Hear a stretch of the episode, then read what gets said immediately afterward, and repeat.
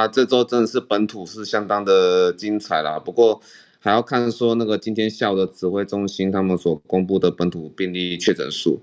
我觉得好像一度哈还比较啊紧张一点，后来到最后就反正就到十当天到十几例，后来第二天又到两例而已哈，所以还要再看这几天的那个扩大的接触者采检哈，看那个结果情况是如何啊。如果说那个这一波并没有说看到指数上升，指数上升意思就就是说哈，今天个位数啊，明天两位数，然后天就变成突然变三位数哈啊，这个就糟糕了哈。那现在看起来没有这样的状况，所以我觉得可以再呃再再看看了哈，并没有说到一个很严峻的一个状况了哈。好，那本周本土很精彩，那其实呢，在别的国家哈也是有量能的问题哈。那等一下，劳伦斯和那个 Dr. Lian 哈都会讲到说，美国的筛检然后会有一个那个 Western test 哈，就是说他们那个出了很大的问题，到底要用在什么样族族群下才会比较精准？因为他们的能量能是有限的哈。那另外，嗯。那个非洲哈和南美哦，上次我们有讲到说哈，各区好像有陡降的一个情况，当然也不是全部啦哈。那像阿根廷这次又创创新高了哈，那所以这个真的是他们的量，真的是他们疫情确诊数有在降吗？还是说他们的筛检量能可能也是跟英国、美国一样有出问题呢？好，到底实际状况怎么样？等一下听影星来分析哈。那最后最后于婷再还会再讲哦，日本的疫情哈又翻翻到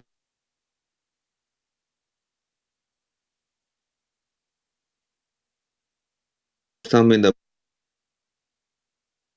呃 Instagram 的 link 哈，大家看会比较方便。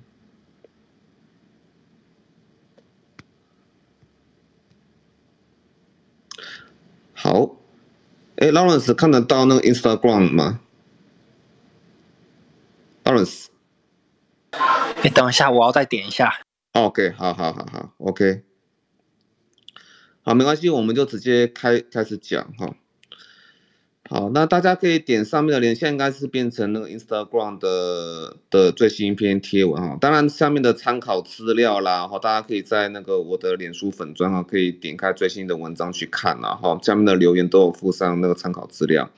那其实是这一周哈，因为。其实是有几位专家哈一直在喊说要加床加床哈，我们要备几万张床啊。当然指挥中心也是有相关的动作，然后我们要多备百分之五的一个量能哈，那个来不要多备百分之五的量能来准备说可能的那个因应的那个确诊的病人哈会增加。当然就是说有些病人他并不是，有些病人他可能就是躲过了他那个上机和下下机的。筛检，那后面在那个防疫旅馆的后续的检测呢，他才会被抓到哈。那这样子，那这样其实是不管说本土疫情是如何，那境外的境外的那个确诊数，其实也会连带影响到我们那个啊专责病房的一个压力啦哈。所以我自己个人是提供一个想法，并不是说一直加床哈。如果说要一直维持本土的疫情哈，那要很安定的哈。要不要不要说突然往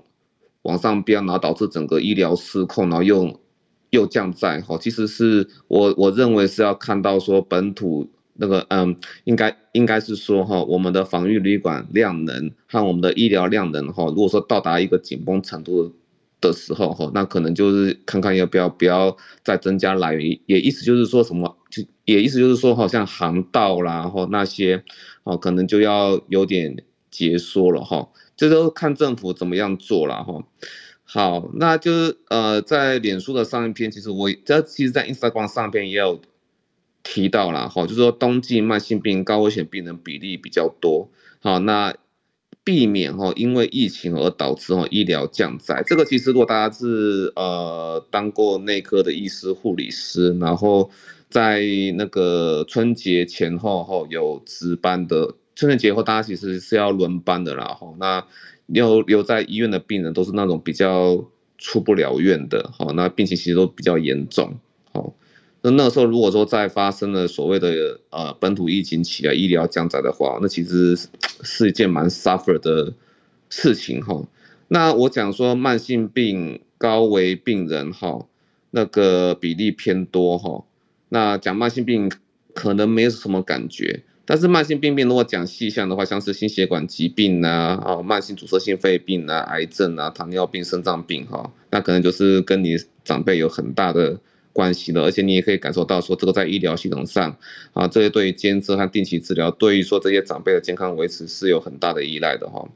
那所以我们来看这一篇图片所讲的文献呐哈，就是那个 Instagram 最新的一篇贴图了哈。但是有加拿大医师，他投稿在《加码》哈，Charles，那他一月五号刊登哈，那数据可以当做参考，这是把加拿大的一些数据库把它抽，把它抽出来，然后把它疫情前和疫情后后来做个比较。它是说二零都是从二零二零年到二零二，就是整个二零二一年呐哈，和那个二零二零年到二零二一年和二零一九年到二零二零年哈的相同时段做一个比较。然后就是以那个 red ratio 来呈现，好，那所以说这个这个 red ratio 哈，只要说它看起来是比一少的话，就代表说这个指标是比疫情之前哈还要来得低的，而且并且注意说加拿大的疫情是二零二零年三月十一号哈所开始哈，啊，因为该位作者哈是外科医师哈，所以说呃他把。那个最，他把观察的最后重点呢、摆在是糖尿病病人的那个 DM foot 哈，足部伤口溃那溃疡的 ulcer 哈，溃疡的照护，还有说一些就是有些人血管会塞住嘛，因为糖尿病和那个血管的关系哈，有些人可能会堵住，可能要去通血管了哈，还有最后或者是说哈，都就是说到最后哈，血液供应不好，就变成要截肢了哈。他长期他看这个整年度下来的状况，认为说哈，除了说第一波疫情在加拿大哈，在二零二零年三月的时候，加拿大有第一波疫情，然后当时有排挤的状况，所以说你们看那张图，它是全部都往下掉嘛哈。好，在三在三月的时候，啊，那但是如果说整年度拉开来看的话，其实差异没有太大，的整体没有看到过多的。截截肢啊，哈，这是以外科的角度来看那个看那个糖尿病最后恶化的一个状况，但是啊，事实上如果说是我来看的话，因为我自己是内科，然后我就不会这样看，因为糖尿病控制的好不好，绝对不是只有看所谓的截肢或是血管重建而已啦，其实还有包含说那个糖尿病的呃神经病变、肾脏病变、视网膜病变哈，还有说像那个吴良医师这半夜有有问到我哈。糖尿病那个、那个、那个 ketoacidosis，就是所谓的有些高血糖的呃问题哦，有些那个危症呐哈，那像是酮酸血症或是高渗透压的血症哈，或者是说有些会重复的低血糖的等等的风险哈，这些糖尿病控制不佳的话，其实延伸的疾病是非常多，而且是跨科的哈，好，所以。那个以内科角度来看的话，其实这篇有几个比较，我觉得需要注意的地方哈。你看，大家看说上面的 A 和 B 啊，就是糖尿病病人全面照顾评估。全面照顾评估意思就是说，你你已经有糖尿病了，那可能你的病情上你需要跨科的的治疗，包含说内分泌内分泌科医师哈，或者加医科医师哈，或者是外外科外科医师哈，好。然后右边的话是糖那个 HbA1c 啊，那糖尿病血色素的那个那个糖化血色素的一个监测哈，大家会发现就是说，哎，那个在三月之后哈，都到二零二零年三月之后都是比一还要来得小，好，而且尤其我觉得比较需要担心的就是像左上那个左上角哈，大家可以看那张图左左上角哈，就是说疫情首播的时间点之后哈。这个 red ratio 它从它几乎都没有超过零点五，也就是说哈，比疫情前的基准哈，那那糖尿病病人的全面照护评估哈，在疫情发生之后就做得非常的差了哈。那虽然说后面哈，好像那个感染急诊，因为伤口感染而导致说你要去急诊，或者说你因为这样子而要住院哈。那除了说三月那一波哈冲击到大家整个往下掉之外，其他后面好像是还好，没有说很显著的差异。好，那但是这是只有外科方面的一个看法。那如果说是大家如果平常 HbA HbA A1C 的那个监测的频率哈比较低了，好，或是 loss follow 了，好，或者是说呃在在那个呃全人的照护哈，他可能做的比较差了哈，那后面在内科上面其实是会有很大的负担的啦哈。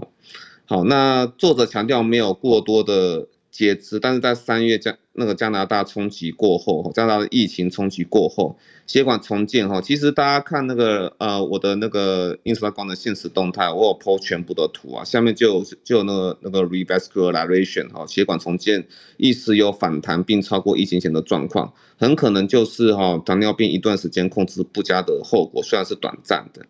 这个大概就是医疗降载后后的病情反弹的一个状况，可视为说疫情较严重的国度对日常常态医医疗的排挤，是我们要小心的部分。好，那所以说我们还是希望哈社区不要再出现疫情。那打疫苗后，那我们是防重症啊，会在有症状或无症状的感染哈进入我们社区哈，其实都不会意外啦。哈，就是我的意思是。是说不是说 Omicron 一定会进入社区，而是说到时候真的发生本土疫情，其实我们也不会意外，哈，因为边境防疫真的不是有，不是，并不是永永远哈。那另外有 meta analysis 就是有统合分析哈，他分析了那个二零二一年十月之前哈，有总共有九十五篇文献，好，那主要是看那无症状感染者他在受检测人群中的比例，还有说在确诊 COVID-19。呃，病人人群中的比例哈，那这个总共收入了呃 twenty nine million 好，那两千九百万人好，那那个无症状感染者哈，在受检测人群中，它的比例啊是零点二五。percent，那重点是在确诊为 COVID nineteen 的人群中哈为四十点五。percent。哦，所以说无症状感染者哈，他在确诊的那个病人的比例里面是相当高的哈，那也潜藏在整个社区里面占了嗯千分之二点五啊哈，那凸显了社区中无症状感染者的一个潜在传播风险，而且看看哦，它是十月前的 meta analysis，所以说 Delta 当下这这个大概是 Delta 哈，在在在 Delta 的时的时间点哈，就是 Delta 之前所有的变异株加原。始株哈，Delta 当下与之前的统计就已经这样，那 Omicron 当然当然会带给我们更大的压力哈，所以说，嗯，因为之前我这一周记者有非常多记者来问我说，关于那个，嗯，要不要把欧美列为高风险地区？那当然这样回答大家都是一样，就是说其实现在全球都很危险啦，所以说主要是整体的航道是否需要适时的限制哈。那那个社区什么时候需要紧缩？说像台北市也有讲嘛，可能餐厅看情况就要又要停止内用了哈。那我的观点就是看边境防疫量能和医疗量能的总和。那快饱和的时候哈，就要下手说看看要不要紧缩所有的措施，该怎么做就怎么做，以避免哈未来更多的损失啊哈。好，那以上我大概先带到这个地方，然后看看说那个孔医师或涂医师有没有什么 comment。我自己想说一下那个第三季的问题。好，就是，呃，我我其实有一点意外，诶，原来一直坚持五个月，结果一开机构就三个月，然后一点限制都没有，因为因为因为好像有人算出来嘛，这样是一下就让。几百万的人都符合资格，我觉得现在 我有点担心排挤效应诶，因为现在这个时刻，我觉得最重要的是边防人员，边防人员的第三剂，那些空服员、那些防疫计程车司机等等的哦。今天早上有一个有一个在机场工作的人就跟我说，他他们的第三剂也不知道在哪里，我我就很意外，诶，不是应该你们这些人是要照册施打的吗？会不会只是遇到星期五宣布，然后现在动作还没出来哦？可是我随即看到的就是星期五、星期六，民众就去抢第三季，抢成一团了嘛。好，我觉得边防人员的第三季一定是要造册，赶快瞬间就把他们打起来的哦。下礼拜就应该做完的事，不能让这些一般民众去抢，排挤到他们的量的。然后第二点是，第一季、第二季还是比这个第三季重要啊。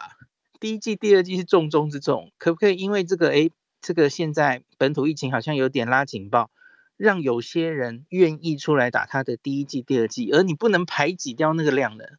我觉得第一季、第二季比第三季还重要。那再下来才是接下来的吧，好像所有的医护人员，我觉得医护人员现在在边防人员之后哦，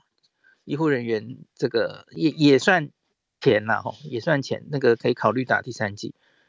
可是我我不觉得现在全体已经都满三个月的人，就大家都冲去打第三剂是好主意了。我我我个人觉得，可是我相信指挥中心也不是笨蛋啦，他一定是算过他的量能哦。我们现在有多少库存，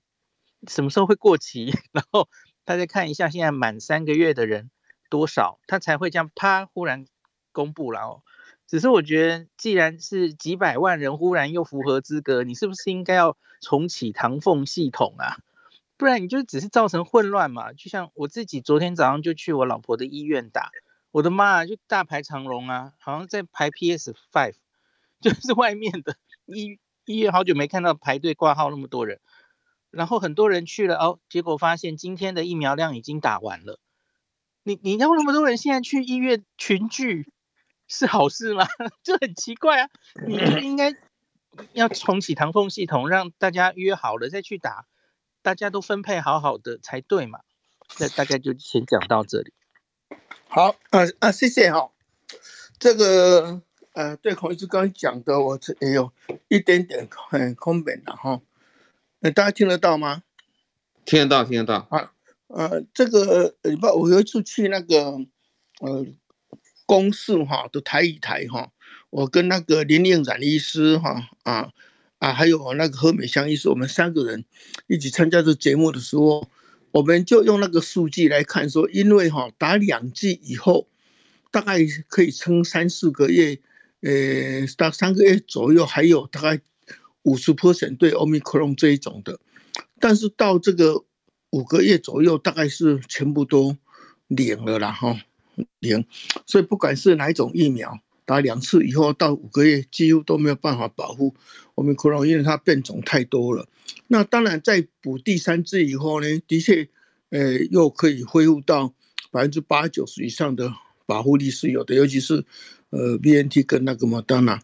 啊，所以这个部分我们那天就在那里，我做了几个建议。第一个建议就是说，这个五五个月再打哈，这一点的想法。是因为五个月以后，这个保护力就几乎没有了，所以不打不行，并不是说五五个月才需要打。那如果有的人早一点抗体消呃消失无效，有的人比较慢，那平均四五个月就出不快没有的话，有的人搞不好三三四个月的时候就已经被感染的机会是有的，所以不应该说是五五五隔五个月才打。应该是说早一点打会是比较好的，是到五个月的时候不打不行了，因为已经抗体的浓度太低了。所以这个部分我们那天就在那里哈，大概我们三个想法是一样。我特别建议说把这个呃提前，我很快在两三天以后呢，啊这就讨论了就提前的哈。这个我们是觉得说这个是合理的做法。当然我那时候有特别讲到为什么要啊、呃、五个月。有时候是为了量的考量啊，不够量。像我在打第二季的阿佐捷尼卡的时候，也是等到三个月才打，是因为那时候没有量嘛。那没有量的话，最好说慢一点打，并不是说一定要到两三个月打。事实上，两个月或一个月打都是可以的。所以现在三个月打哈，我相相信，请大家要。啊，开始去打是比较好了哈，比较好。那当然，这个量大概是没有问题了，或者是 N N 不来，N N 会进来的量大概没有问题。但是整个的规划还是要好一点，因为前一阵子打到一个大家不大想打的时候，打开的这个疫苗有一些都丢掉，这实在太可惜了哈。所以现在要把这个部分也要尽量给那个想要打的人打。不过现在一下子突然开放哈。量大是不是太大的问题，但是整个的流程哈，流程的这个规划以及疫苗的呃呃运送到的这个速度等等，可能这个还是会有一点问题的。那至于说现在比较严重的哈，哦对，我再先补充一下，这个虽然到第三个月就开始下降保护力，但呃到第五个月就几乎趋近一点，但这在讲的是感染力哦。那对于这个重症的哈，重症的保护力是非常好的哈，非常好。对重症还是有呃可以减少死亡的这个呃是是没有问题的，这个呃还是非常有效的。那第二剂、第一剂不打的人，现在第一剂达到八十 percent，第二剂达到七十 percent，这个在其他的疫苗来讲也都是很高了。坦白讲，已经快比流感以前高了。那所以要再打下去很困难，所以我特别建议说，啊，比如说我们在嘉义市的时候，我们是用里长啊，用计计程车就载四个人去打。而说这样子的话，是政府出钱鼓励他们打，但这样还是不够。为什么？因为这样子有一些人还是根本没有办法出来坐计程车，我们就开始派医务人员还有医护人员到家里去打，打那些比较卧床、比较困难出来的人。因为这些人哈不大出来，不大会感染，但家里的人有时候会把病毒带进去传染给他们，那他们可能就会重症死亡哈。所以，诶，这个部分打第一剂、第二剂的部分。我们那时候就建议地方政府就要开始展开它的服务量能，再用奖品，再用什么东西再鼓励哈。已经第一季八十分，第二季七十分，要再上去，的确有它的困难，恐怕要用鼓励的以外呢，要用主动出击式的到家里去打哈，大概是这样子。那希望说大家打多一点，那这样子的话就可以保保护一点。现在第三季。大概已经没有什么余力了，因为奥密克戎的关系哈啊，第三季大家都认为要打啊，未来是不是一直打这个第三季是第四季？这个还要可能看一看，也许会像流感化，要用新的疫苗出来的哈，一直打旧的疫苗，用这交叉保护力来保护死亡是可以，保护感染哦也有一点帮忙，但是很快就消失啊的话。恐怕未来还是要发展新的疫苗哈啊啊来，而不是打旧的疫苗是有可能的哈。这个不能拭目以待哈。以上补充。好，谢谢孔医生。不过涂医师讲到这个，我比较好奇，想问孔医生，那个关于说那个次世代疫苗的进度，孔医师你觉得预测大概什么时候会出来啊？你说次世代疫苗吗？对对对对对对对对对。嗯，因为 n r n a 是最快的嘛，它大概六周做出原型疫苗，然后它在真正的 Omicron 变种株做出一个疫苗，然后再做一个小型的类似 Phase One 或或小的 Phase Two。呃，一般预期它大概应该至少要三月以后了，就是有一个结果，知道这个新的次世代疫苗相对于原本的效果会好到什么程度。可能也要三月，那然后你接下来还要进入量产，量产，然后欧美国家一定先抢一波嘛。所以我们虽然理论上有有买莫德纳次世代，哦，今年两千万剂，可是我们要真的能拿到它，哦我觉得可能 我不知道哎，五月以后不知道有没有机会。这个这个这个很难预估哎，很难预估。这绝对是快很多，而且我相信未来不会再做临床实验第三期了。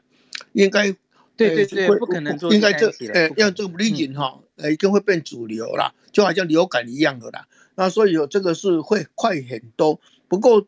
刚刚我是讲的，还要有制造的时间，还要有至少确认 phase one two 了，至至少到 two 了，这个多一点点啊，看它的抗体的变化。然后对在实验室里面对这个 Omicron 或甚至更新的变形的。的的保护的 neutralizing antibody 的量等等，这个还是要时间的啦。对了，如果说六个礼拜再加上呃呃两三个月的这这样子整理，至少也要呃制造恐怕也要半年才能够有一个新的产生，就好像是流感一样，流感都是用南半球，那大概准备几个月，那就给北半球打，刚好是说了半年啦，就是变成冬天变夏天，夏天变冬天这样子，所以用六个月来。来合理估计哈，也是合理的。再冲一点点，顶多快最快也要四个月了。好，大概这样子。好的，感谢孔医师和涂医师哈。好，那回到我们的量能的问题，是不是看等一下 Dr. Liang 或劳伦斯可能会讲哦。但是现在我是不是到 Dr. Liang 的部分？哎，Dr. Liang，你那边的那个美国儿科的。部分的话，是不是现在小朋友的住院率都往上爬？他听到了 Lawrence 讲的，我有听到。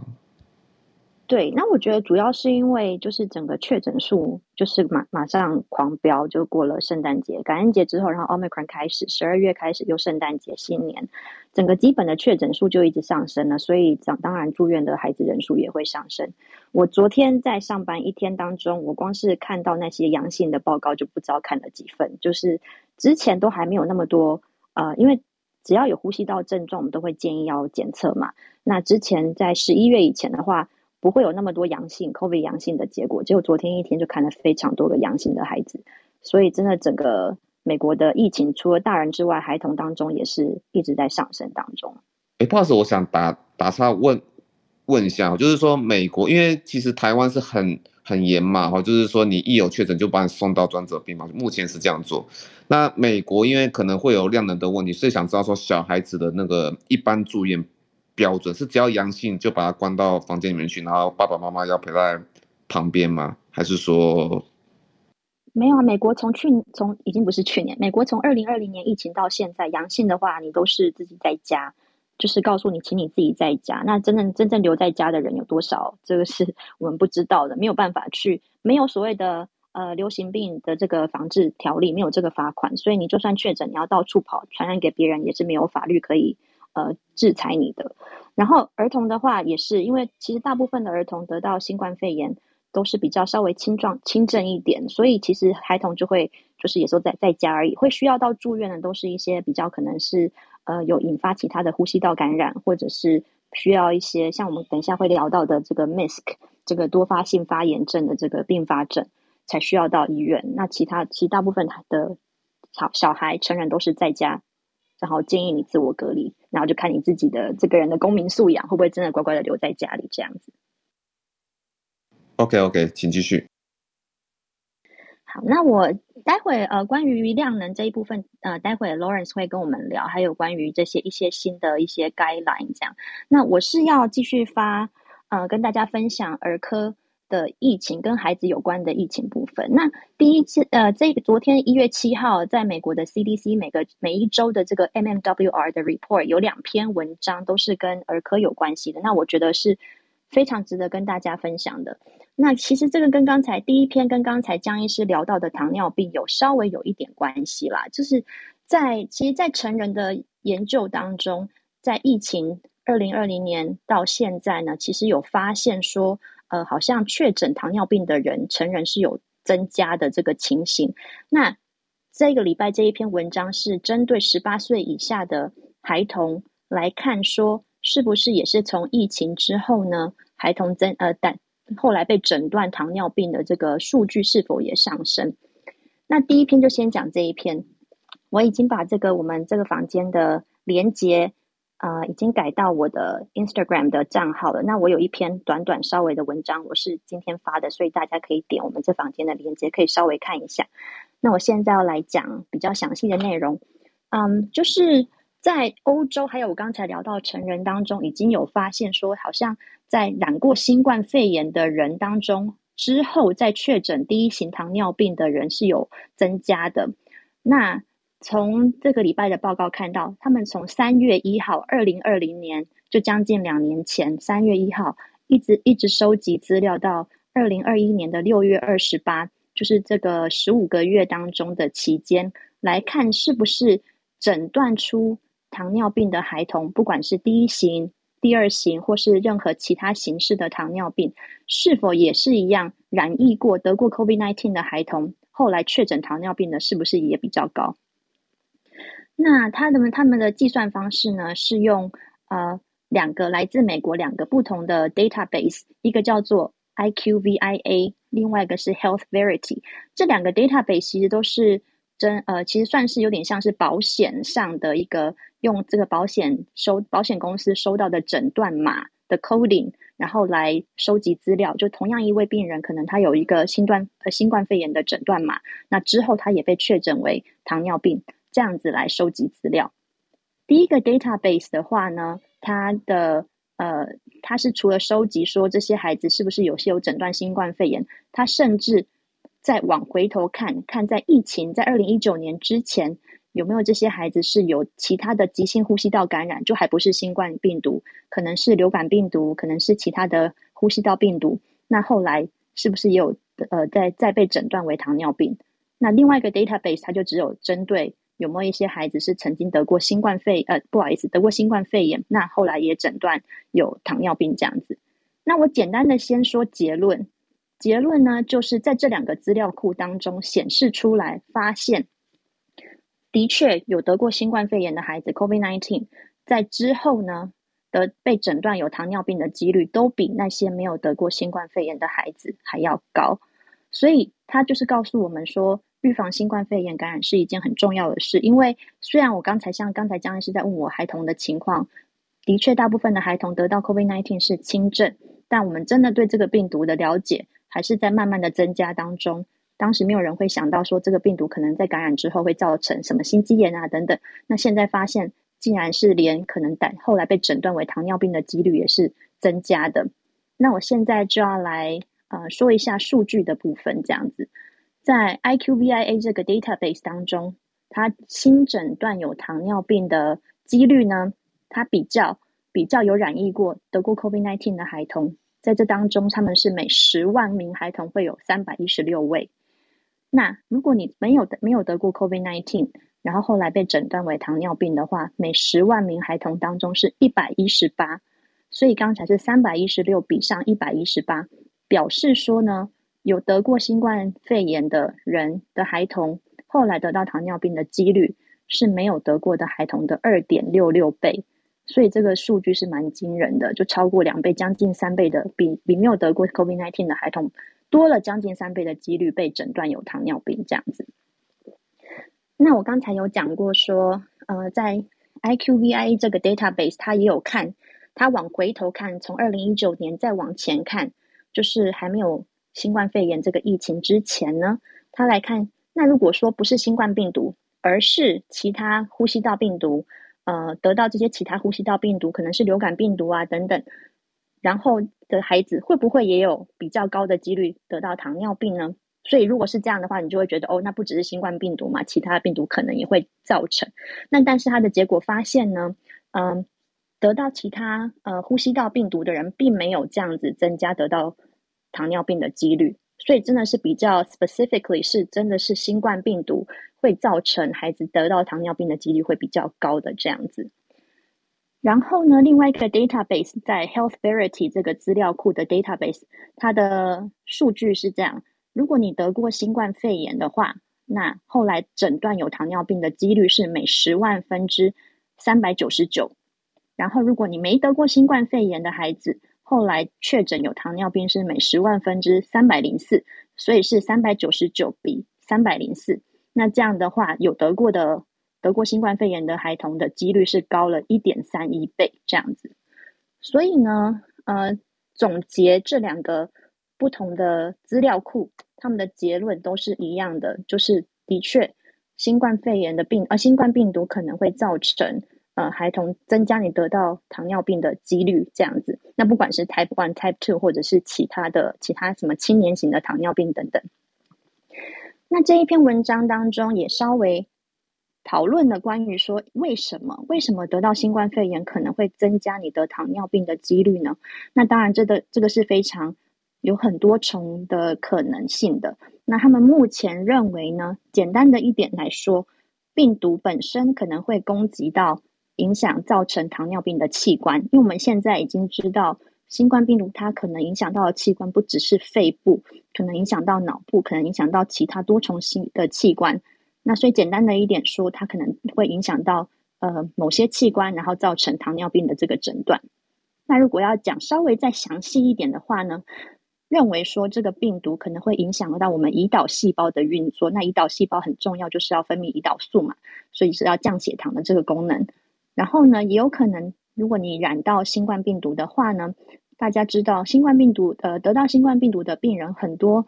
重症或者是呃死亡的病人，其实都是因为呃身体当中的 cytokine 的这个 storm，就是分泌了一些呃激素这样子才会造成这样。所以病毒可能也会影响到我们血糖的代谢，造成就是可能让代谢比较慢啊，然后造成血糖升高，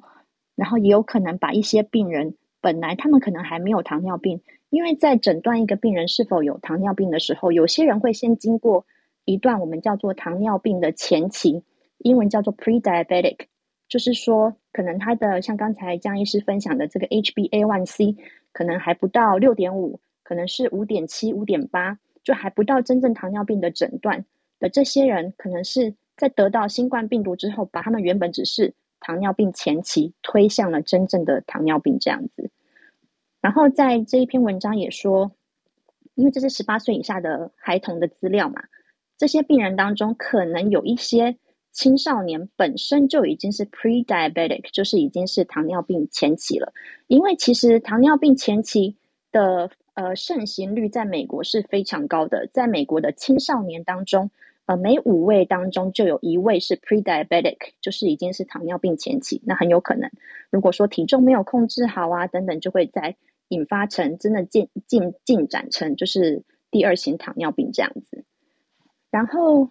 这一篇文章他也另外讲到说，因为很多的有一些住院病人，如果因为新冠肺炎而住院，会使用到类固醇来做治疗嘛。那我们知道类固醇本身就会提高身体中的血糖，所以呢，但是这应该只是暂时的、短暂的，就是说用药而产生的高血糖。只是暂时的，所以他并没有把这些呃 transient 的 hyperglycemia，他没有把这些只是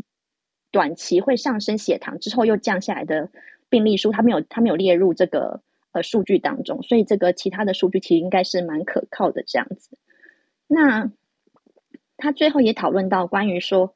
在疫情开始之前，呃呃，在疫情开始之后，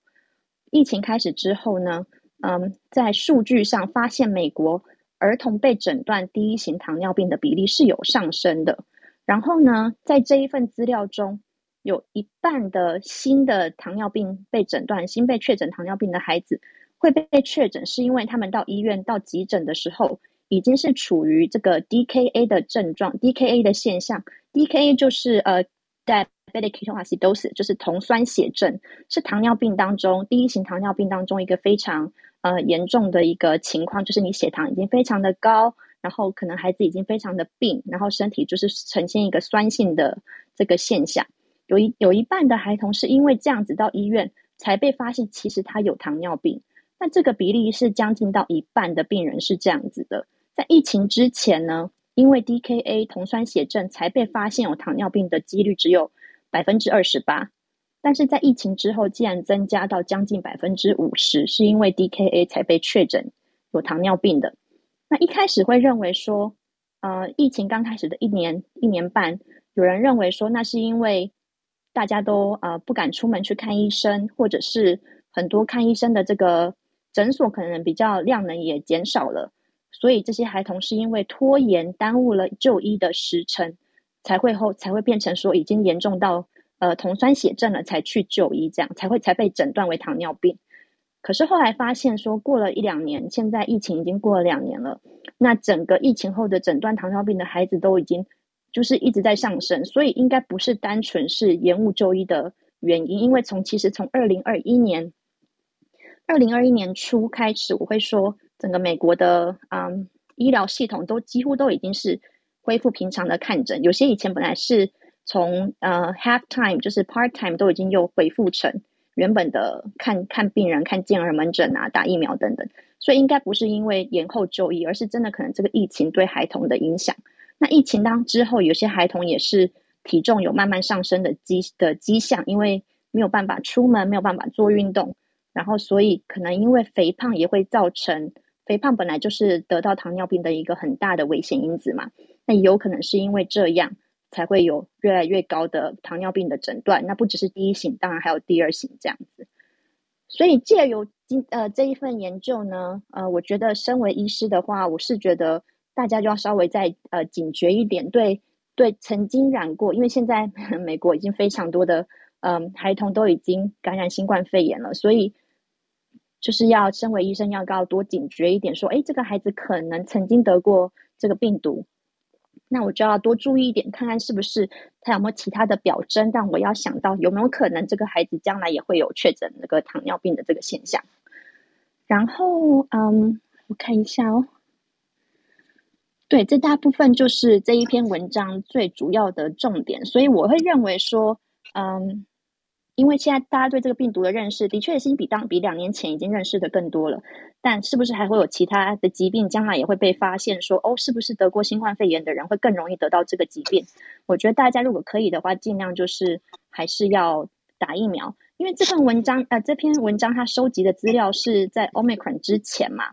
然后现在 Omicron 的确蛮多人是比较轻症的现象。那这个文章我自己认为，它并没有去说。呃，这些孩童他们是重症才被诊断为糖尿病呢？还是有没有哪些孩童是虽然得过这个病毒，可是是轻症而已，那也被确诊，后来被确诊糖尿病？这个部分，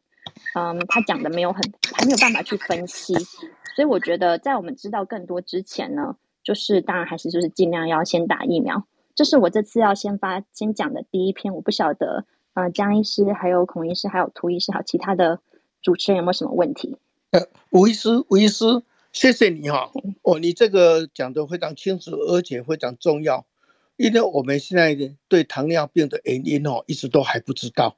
那有的人一直长期以来怀疑会会不会有什么哪一些 slow virus 啦，什么等等啦，都讲到这边去，但是一直都没有得到好好的证实。啊，你这篇文章非常清楚了哈。当然，糖尿病已经那么久了，当然不是 COVID-19 引起的了哈，以前啦，因为这是新的病嘛，但是。这一次来证明说，COVID-19 的感染说不定会产生糖尿病啊，这个让这个感染症跟这个糖尿病慢性病之间有一个关联，这很重要啊。说不定有一天真的用疫苗竟然可以来预防糖尿病的发生，也不一定了哈。如果是真的的话，那我想要请教一点的就是说，因为这个有没有感染 COVID-19 有几种，有的是说呃看他有没有住院，有然后有的看他有没有去。做这个呃呃安提金或者病毒 PCR 的诊断啊，有的不是，可能不是哦。我不知道他这个研究他是用抗体吗？他是用是不是有得过 COVID-19 的抗体来代表他曾经得到感染，还不是啊？虽然流行病学上他这样子做的分类，如果万一不是这样子，只是用问啊，或者呃你以前有没有被诊断过？COVID-19 这样的话会有一点点所谓我们叫做污染，我们就是我们叫做 misclassification bias 哈，来分类到不同的啊，把有感染过的当成没有感染过的啊，来来观察它的糖尿病发生。整体来讲，它的相关性会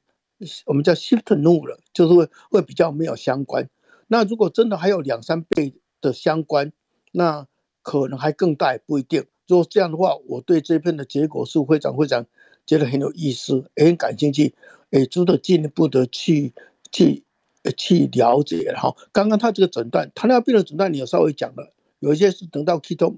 body 出来，有一些不是，可能这个很很容易测血糖就有了。但是这个呃有没有感染的诊断，它主要是用哪一种方法来做这个诊断呢？可不可以请教一下？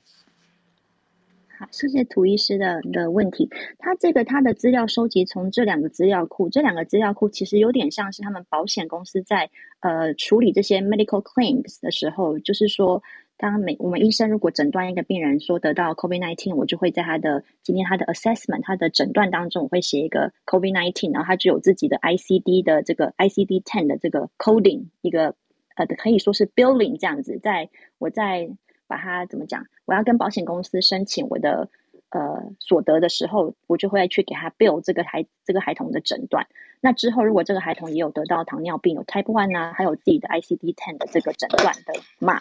那在保险公司是用这个码去给我们支付金额嘛？所以他这个资料是 CDC 跟保险公司看对，对，那比较可以合理想说，应该是有医院出证明的，或是甚至有去。在医院住过哦，去看过病的才是他们列入的对象，而不是只是说在在筛选的时候，在街上啊，在什么地方就把你做一个 PCR，说你是阳性，但阳性你就回家而已啊，并没有去医院啊，啊没有去医院，说不定他就没有去跟保险公司申请任何的给付的话，那就不算了，因为那个免费给你筛检的那种结果的这些人，说不定没有列入保险公司的。档案里面可以这样合理讲吗？对对对，可以。他是的确是有保险公司、有医生这边的放出的放，医生在医疗的病例当中放入了诊断之后，然后到保险公司这边收集资料来做的一个回溯性的 retrospective 的一个资料收集，这样。对，不过这个结果还是很有意思，表示说比较严重的需要到住院去的啊，得到保险公司帮忙的这一些人，他感染过以后来检查，它产生的糖尿病的比例的确比没有的比较多。这一点如果是这样的话，至少是比较严重性。所谓严重性，就也许不是只有上呼吸道感染，也许下呼吸道甚至有其他器官的感染的意思。这样子的结论哈，可能会开启一个感染症跟糖尿病之间相关的一个一系列的研究。这个我们非常非常乐观其成。OK，好，谢谢。不过涂医师，我想再补充一下，他其实不是只有住院的病人有在这个资料库，所以可能只是门诊当中，如果今天我给一个孩子抽抽血，也会也会有这个一样的编码，这个 coding 这样。哦，那也有可能编码，它就它就跟保险公司有相关的。OK，好，谢谢。对对对。好，谢谢。哎，江医师有要 comment 的吗？呃，暂时没有。好，那我就稍微再讲我的第二篇，也是一样，昨天的 CDC 的每周的这个报告。那这一周刚好两篇都是因为跟儿科相关。第二篇就稍微耳机掉了，不好意思。第二篇就比较简短一点。那第二篇是要讲关于疫苗的部分。那要讲的是新冠肺炎疫苗。那其实针对主要就是辉瑞而已，因为现在美国十八岁以呃，应该说十七岁以下的人都只可以打到辉瑞，就说五到十七岁这一个年龄层都只有辉瑞可以打，呃，不能打莫德纳，也不能打娇生。所以其实这篇文章它针对的是辉瑞疫苗，对于呃保护。这个我刚刚聊到的这个 MIS-C MISC 这个因为新冠病毒而产生的严重的并发症，对它的保护力的一份研究。那这一篇文章呢，它其实是嗯，透过了美国有二十个州当中二十四家，总共有二十四家的儿童医院呢，来收集去年二零二一年从七月一号到十二月九号这五个月期间呢，因为有呃，染到新冠病毒，然后有重症到发生 MISC 这个并发症，多发性的一个发炎反应并发症，因为 MISC 住院的病人来看他们打疫苗的这个程度，就是有多少人打过疫苗这样子。那这一段期间，从七月到十二月的时候，其实美国流行的是 Delta variant，所以这些因为其实美国做基因定序其实是非常慢的，然后也没有每一个人都会做，所以说。只能说，因为当时流行的是 Delta，所以我们预估这一篇的呃孩童因为 MISC 而住院的孩童，应该也是多是 Delta variant 的而产生的这个住院这样。然后他用的这个研究方式呢，他是来看说，七月一号到十二月九号这当中，所有因为 MISC 而住院的病人，然后来给他每一个病人组呢，把它配对到对照组，对照组或是另外一个说法是控制组这样子，用一个 test negative 的方式来比较。那每一组病人，每一组真的因为 MISC 住院的病人，会配到两组的 test negative 的控制组。那这些控制组当中，他们是。没有得到新冠肺炎的，就说他可能有一些呼吸道症状，但是他去检测用 PCR 的方式测他的新冠病毒是阴性的。那或者是另外一组是完全没有新冠肺炎的症状这样子。然后呢，这个实验的数据发现呢，在呃总共有两百多位的呃受试者这样，其中有一百零二位孩童，十八岁以下的孩童，应该他只是十二到十八岁，一百零二位。得到 MISC 的病人组，那他控制组有一百八十一位这样子，发现他的打过两剂辉瑞疫苗，然后的保护力呢，保护你呃得到 MISC 的保护力高达了九十一 percent，然后呢，他其中有三十八位得到 MISC 的病人，而且需要用维生器，就他的病情很严重，需要可能是要插管，然后有有有一位是需要用到叶克膜。这些的病人是完全都没有接种疫苗的，所以结论就是说，在十二到十八岁的青少年身上呢，如果你有接种过两剂辉瑞疫苗的话，对你预防 MISC 的保护力是很高的，所以更加凸显疫苗的重要性。这样子，那详细的数据稍微讲一下，因为五到十一岁的疫苗是在十一月二号才被核准的，所以其实这篇文章它主要是只有针对十二到十八岁的青少年。那再稍微跟大家讲一下这个 MISC 多发性发炎的这个并发症的诊断标准，它就是说你必须要发烧到三十八度 C 以上，超过二十四个小时，或者有些病人是自体感觉发烧，可能他家里没有体温计，然后还要加上你抽血结果有发有一定的一些抽血的，我们有抽血的一些指数一定要上升的现象，并且有影响到超过两个以上的器官，然后同时也没有因为其他的疾病可以造成你现在这些症状，然后。一定要有你现在 currently 或者是最近的 recent 的这个新冠病毒的阳性的报告，这样子可能是抗体呀、啊，可能是 PCR。因为在得到新冠病毒之后呢，呃，并不是马上就会得到这个 MIS-C 的并发症的，通常是在二到六周之后，有些是真的拖了蛮久之后才得到，才开始有这些身体不适的症状，然后才被诊断有 MIS-C 这样子。然后呢，刚才有聊到这个对照组，对照组分为有是有有有呼吸道病毒的症状，但是测的是阴性，或者是完全没有新冠肺炎相关症状的，这个都是被纳入叫做对照组。那病人组跟对照组会用年纪啊、地区，还有他们住院的日期来配对这样子。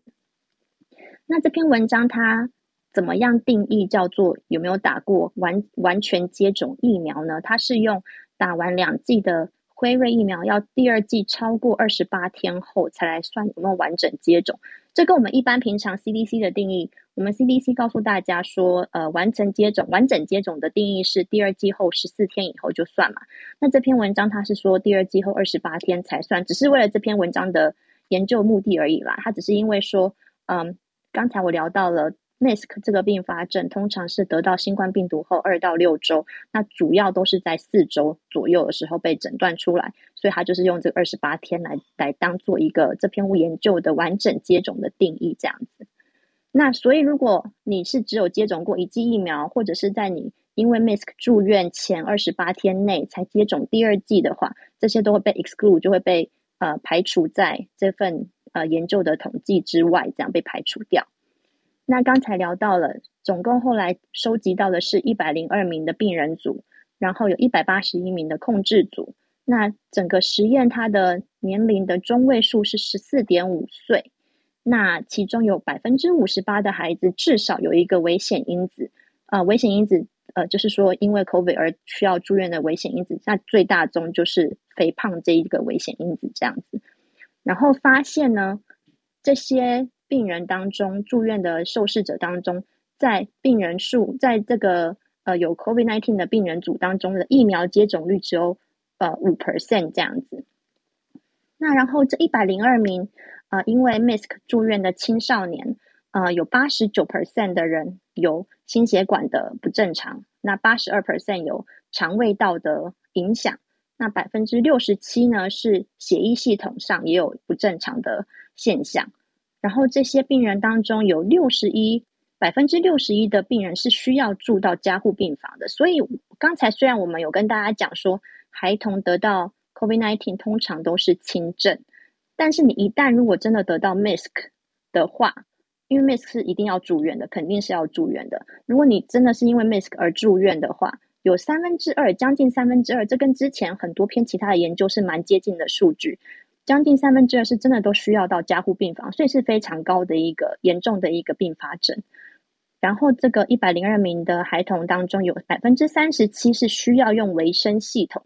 这也是很高的一个比例。维生系统包含了需要插管来呼吸啊，需要在血液中要注射一些升压剂来维持你的血压，然后甚至是需要使用叶克膜这样子。所以说，MIS-C 这个并发症的确是一个非常呃。危险的一个病，所以如果你真的可以不要得到新冠肺炎的话，你就不会有这个担心会得到这个并发症这样子。所以结论呢，这篇文章的结论就是在去年二零二一年七月到十二月，在美国是 Delta variant 在盛行的时候，真实世界上美国这二十四间儿童医院告诉我们的资料，发现如果你有接种过两剂辉瑞疫苗，超过二十八天后，真的可以来保护你。因为得到 MIS-C 而住院的这个情形，然后尤其要知道的是，这全部因为这些有 MIS-C 的，然后去到加护病房需要用到维生系统的孩子当中，全部都没有打过疫苗，这样子，所以就是在告诉我们一次说打了疫苗的重要性。那当然，这篇文章也是有一些嗯限制啦，因为像我们刚才说没有做基因定序，所以不太知道说到底。针对 Omicron 的话，之后的发展会怎么样？是不是疫苗也可以预防 MIS-C？那不过当时那个期间，美国比较流行的是 Delta。然后另外一个其中一个限制也是说，这是收集二十个州当中二十四间儿童医院的资料，能不能说整个把它 apply 到整个美国呢？这还要再继续的来讨论这样。那所以结论还是一样，可以打疫苗的话，赶快去打。美国是五岁以上都已经可以接种呃新冠肺炎疫苗了。那那五到十一岁，如果你有免疫低下的孩童的话，已经可以接种第三剂了。那待会 Lawrence 应该也会聊到说。呃，booster 的方，这个礼拜 booster 美国针于第呃针对第三针 booster 的呃一些政策有稍微改变。那以上是我这个礼拜要分享的部分，谢谢。哎，吴医师，我想问一下哈，就是说，因为我有看到，其实最近德国那边有一篇呐，哈，就是说，远远有些小朋友。可能就是幼稚园的话，就需要说家长送到那个日照中心。他们应该还不是说像吴医生刚刚讲的那篇文献，大概是十二岁以上。当然了，像五岁到十一岁也可以打第三剂的哈。那他们说有些还没有小到还没有办法去打疫苗的小小朋友哈，那他们都可能还要再定时去接受筛检，然后可能可能可能有几个模组，一个礼拜一次或那个两个礼拜。一次这样子哈，或者说一个礼拜两次的的那个筛检的状状况哈，那不知道说那个这一篇这边是只有讲十二岁到十八岁嘛？是是不是这样？十二到十八，嗯，十二岁到十八岁哦。那但我们那种幼稚园大概是几岁啊？对不起，我还没有小孩。嗯、对我们美国，对美国的 kindergarten 跟台湾不太一样。美国所谓的 kindergarten 是五岁。然后六岁的话是对，然后然后六岁的话就是一年级了。然后在 kindergarten 之前都是叫做 pre-K 或是 preschool 这样子。嗯，学龄前学龄前的孩子。了解。那所以说在不能打疫苗，可是你看到小朋友又有 MIS-C 的那个风险哈。那这种学龄前的小朋友你会怎么看？就只能说像德国那一篇说日照中心是一直不断的塞吗？其实我。应该这样说，就是，嗯，如果是孩童，然后很年纪比较小，我还不能打疫苗，但是又必须要去 daycare，必须要去呃幼儿园托婴中心的话，我真的觉得，第一个就是呃要先家，身为家长，我自己的话，身为家长，我会先去确保说这个学校这个 daycare 它是有规定说他的员工他的老师是必须打过疫苗的，然后另外一个我会去很仔细的看看说他这个托婴中心或者是幼稚园他们的。嗯，对戴口罩的政策，因为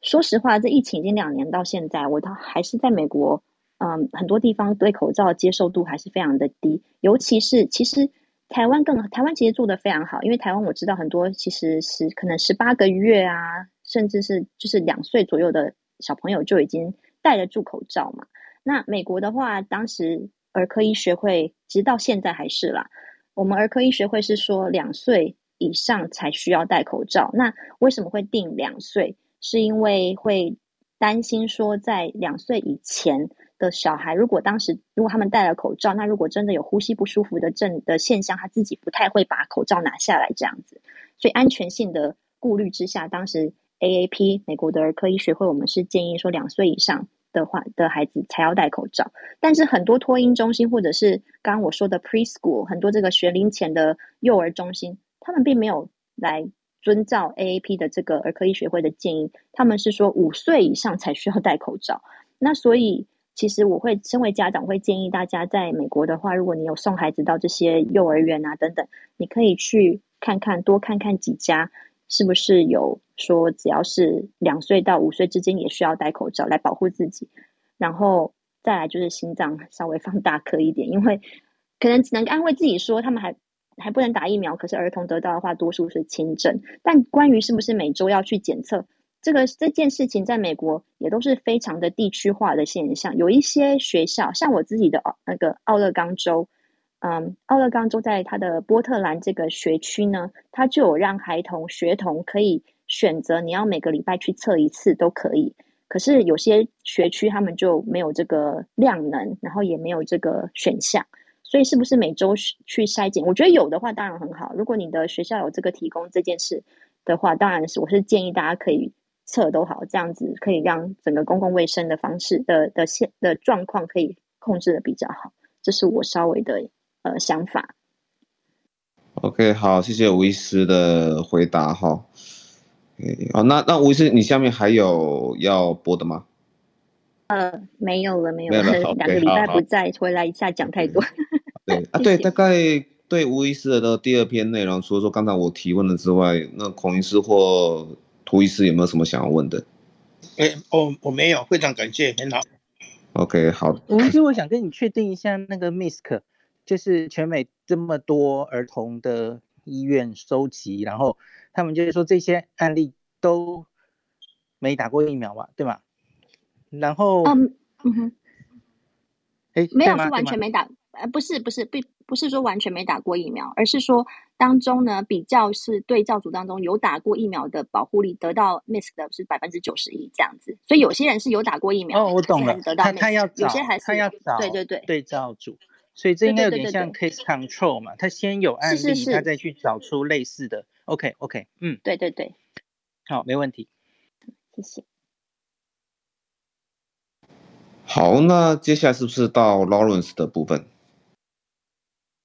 嘿好，大家好，我是 Lawrence。OK，那今天讲的应该是三个大点。第一个是先让大家知道一下现在 CDC 新政策。第二个是来讲讲看说，说哦，Omicron 扰乱了所谓这个秩序。接下来会把它分成，其实都是以前讲过的，我来来延续。大学、中小学、医护跟旅游热潮相关的 topic。再往后是再讲讲看，说关于检测。有量能的部分，然后接下来会讲说，哎，五天后快筛这件事情。第二是发放快筛，快筛涨价以及要怎么筛。对，这是有点像是我有这几个 topic 都有一些子标题，还有中间会穿插三个花边新闻，就希望大家会买一些内容。那开始啦，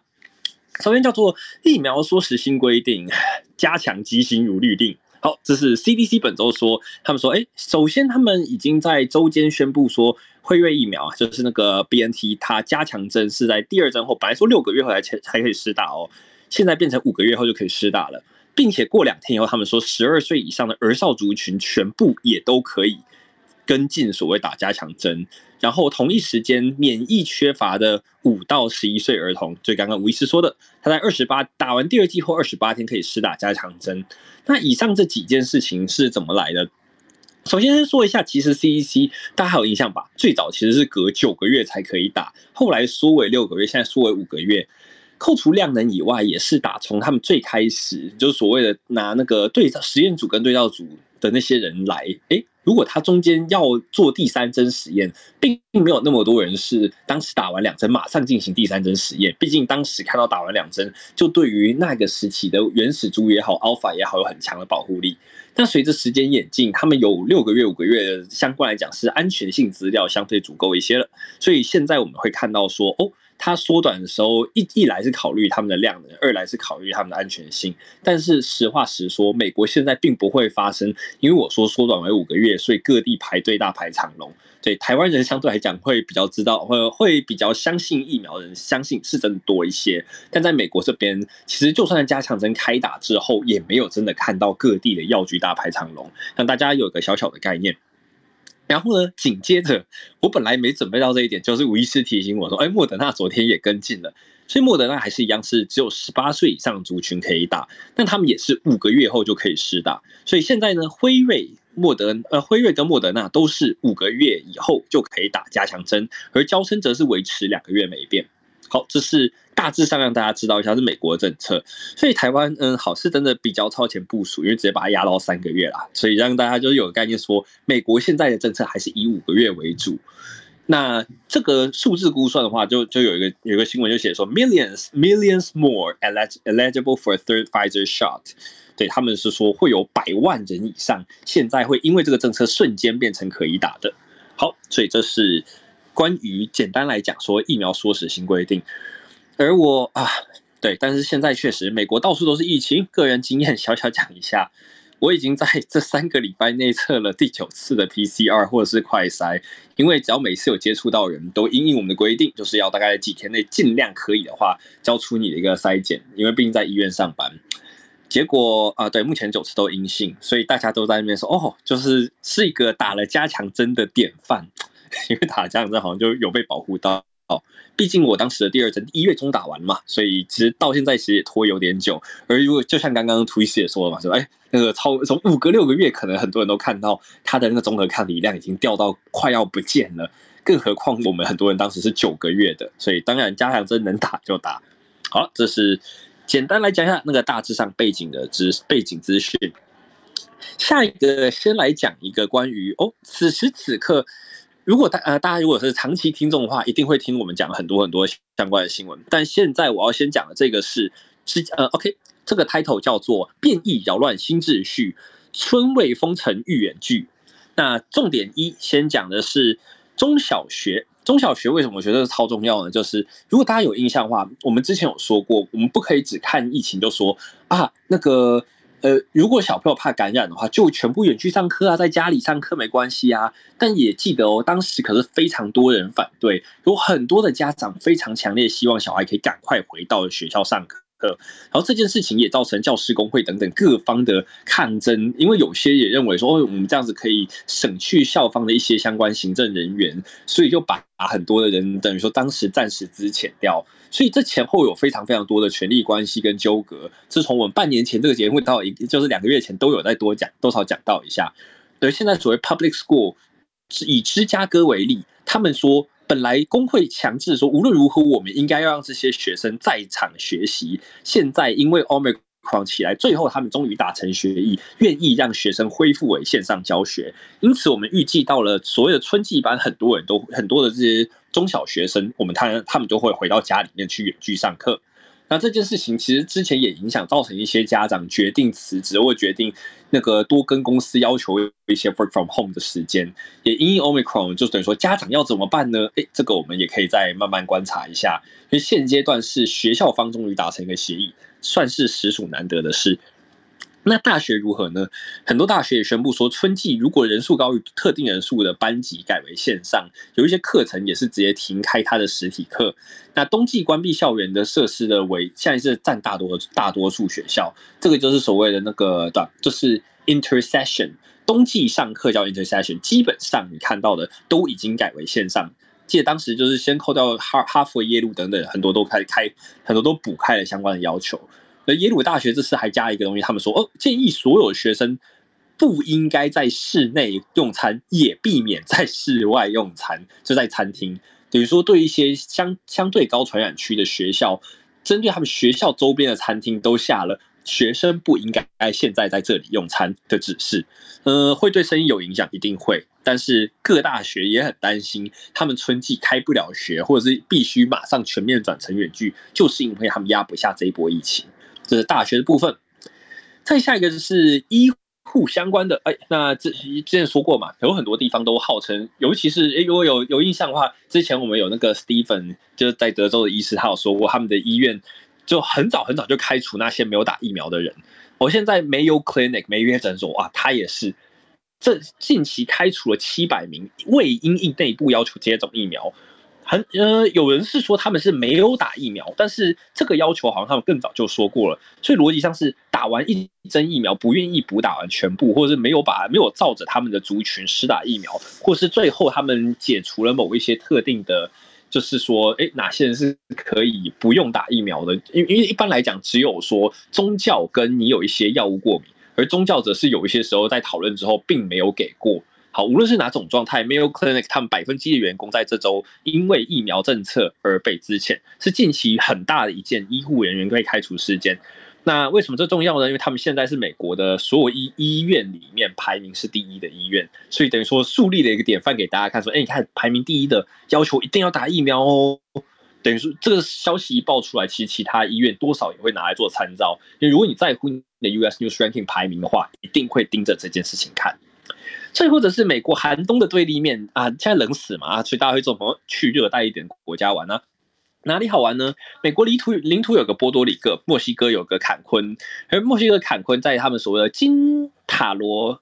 啊金塔纳罗澳洲、啊，对，反正叫做呃 Quintana Roo 的那个周边，他们这是一个旅游胜地，然后受到了美国国国的影响，美国非常非常多人一次性的涌入在冬季的时候，尤其是圣诞节前后，于是造成他们圣诞节前单日确诊就二十七人，一周内飙升到四百八十四人在地确诊。好，所以换言之，嗯，其实严格来说啦，美国现在确实是个超大型的病毒输出圣地。嗯，虽然这样说真的有点难听，但是以周遭的旅游状况来看，搭配之前我们说的，大家都闷太久了。上一个圣诞节的机票卖的多的跟什么一样，哇！这个旅游热潮就真的顺道把这这一波看起来基本上是 Omicron 给把它传出去了。好，这些是一，这些是关于疫情之下各种哎，从大学、中小学、医护跟旅游热潮的部分。那中间穿插三个小小的花边，每一个花边我都简单说一下。第一个花边，呃，这是上个礼拜其实就可以讲的啦，那就是拜登顾拜登他的顾问的弟弟。亲弟弟就是在那个十二月中收到了请求，现在正在为哎，在台湾，如果你说接种两剂高端，是不是觉得啊不能进美国，好讨厌，是不是该补打其他针？对这件事情，嗯，拜登顾问的弟弟正在游说中。那这件事情是由那个 NBC News 把它爆出来的，CNBC 不好意思，CNBC 把它爆出来，所以让大家有有概念有这件事情。花边二。近期第一起因为 COVID-19 死掉的动物是 伊利诺，不是人类的话，动物是伊利诺州有一只可怜的雪豹，它后来验证说得了 COVID-19，然后不久后就肺部确实发炎，然后哎，刚刚死掉了。对，所以这件事情变成一个新闻。嗯，好，所以记不记得我们曾经也关心过动物一次？那对，没有错，动物得 COVID-19，现在看，现在他们。动物园方式说，应该是跟 COVID 有直接关联的，所以就让大家知道，哦，好像有这回事哦。第三个比较可怕，但那还记不记得说，有的学校还在那边说，哦，那个我们让学生可以远距教学，那大家就一定要知道，有一些州他还是坚持，老师可能也不喜欢打针，那又不喜欢回去就回回又又又不喜欢回到家里面去上远距课程。那是谁呢？乔治亚州，他们说，如果他们的老师没有症状，就算 test 出来是阳性，也可以戴口罩回去上课哦。他说，反正看起来也没有很严重啦。这件事情被批得很惨，这是 Georgia 的 public schools。所以，如果在下有观众有是在 Georgia 的话，对，请各位大概心里有个准备，因为就是这是中小学教师 public school 的老师都可能会遇到的情境。好，花边讲完了，那我们接下来来说一说。新冠病毒怎么测？官方自乱，民没辙。好，那首先一定要先跟大家讲，声音怪怪呢。嗯，Lawrence 还在吗？哦，是不是 Lawrence 这周刚好漏讲了一个很重要的东西，叫做这周有多少人得 COVID？还有我们的变种，现在还有各各有几趴呢？还记不记得我们之前说那个有一次他们把官，哎哎，不好意思，有你们听得到吗？听得到吗？是，像网络有点坏坏坏掉了。可以了，刚才有一段比较呃有点卡住，现在还好。哦，好的，不好意思，不好意思，现在可以了吗？现在可以了吗？可以可以，好的，OK。那真不好意思，我现在来接下一段了。新冠病毒怎么测？官方自乱，民没辙。好，那我来讲一下哦。确诊人数上周呃比上我们这周比上周多了，这周来到了七日平均五八六三九一人，高出了百分之八十五点七，八十五点七。各位观众，这个数字真的是，我不在播棒球，但是就是想想看，这是很可怕。然后呢，住院平均人数则是一六四五八，高出百分之六十点二。哦，刚刚我其实没有去特别补儿童的部分，儿童住院高了百分之四十八。对，所以其实整整体住院人数确实还是多一些，但是看到儿童住院，以往它上升的幅度会略低于整体住院，因为像是他们就可能是某些特定的族群，或在某些特定地点，而这次也像是一个全国遍地开花的情境，因此。两周前我还特别跟大家讲说，医疗量能如果听起来说好像不够了，是因为我们纯粹的那个医护人员染疫，现在是真的病人变多了。因为就记得啦，如果上周还有听到的话，并不是得 Omicron 就真的不会住院，只是有打过疫苗的人哦，在 Omicron 他住院率是也明显降低的。对，是这么一回事。而最后就是死亡的人数啊，终于出现了。嗯，好啦，我这样说有点幸灾乐祸，但高出了百分之十四点四，来到平均一天一千两百四十六人。好了，而 Omicron 就是我我刚刚正要说的是，诶，如果我们说 CDC 它之前有一次把数字弄错了，我我们误以为 Omicron 当时就已经高达百分之九十五以上，现在它真的这么高？来，可以看我上面片的这个 link，现在我们已经看到 Omicron 占百分之九十五点二。OK，这是现在美国的状态。那本周筛检相关的东西分成四个项目。是五天后快筛指示、图书馆发放、快筛涨价以及唾液与鼻炎之争。首先是上周就说好，上周不是说，哎，你只要五天后没有症状就没关系了嘛，就不用快筛。嗯，CDC 改口了，他们说，如果你五天之内没有症状，但是但就解除隔离时，如果你有办法买到快筛，那拜托你再筛一次，万一筛出来是阳性，那请再隔离五天。以上这个逻辑循环。哇，就是 CDC 就是让他自由心证的呢，他也没有要管你的意思啦。他说，否则你就戴口罩出门喽。呃，此外，他们就说，如果一个人隔离后只要是叫做没有发烧，而且自认为症状变轻微，就可以解除隔离。这件事情各界认为都非常的模糊，所以就会给予他一定程度的批评。所以目前为止看起来对现实影响不大。但 CDC 这个不是白纸黑字写的。他只是接受采访时讲的，所以没有错。我们现在看到还是所谓的过五天，好像就被放出来了一样。好，这是关于五天后快筛指示。再者，有些州因为很多人确诊嘛，而快筛因为数量现在也非常有限，你线上订购可能还要等两个礼拜。所以呢，华府在内啊，有些地方好像就全就是忽然你会看到图书馆还没开门，大家就在图书馆前面排队了。不是美国人都变成文青了，而是因为图书馆现在变成了政府指定公立图书馆，无论大人小孩，每个人都可能可以领取得到快筛试剂。欢迎上网查询一下你在地图书馆是否现在有开始发放相关的试剂，一人一次可以领两组，每一组有两个快筛可以做。好，但是也一样啦，很多人说你在外面排队排的大排长龙，是不是你会拿个试剂拿到得 COVID？大家也没有什么把握，但是让大家知道有这回事。再下一个，下一个部分就是我要讲到的是，哎，我请稍等我几秒钟，我去 pin 一个新的 link。这边是让大家知道是，哦，我们现在看到说市面上好像有一些快筛试剂嘛，但是其实快筛试剂很多其实是被政府 back up 的，就是等于说有有相关的试剂公司是跟拜登政府签约，所以呢，Walmart 他们卖的所谓的 Buy Next 呃 Buy Next Now 从原本的十四块钱。现在准备涨价喽，涨到十九点八八，涨幅是百分之四十二。为什么呢？因为拜登跟他们签约只签了三个月，所以就变成现在要回到市场机制了。经济学大家学过吧？当你的需求明显上升的时候，供给锁在那里，你最终的均衡价格就会往上爬。好，这是经济学原理。那其他地方呢？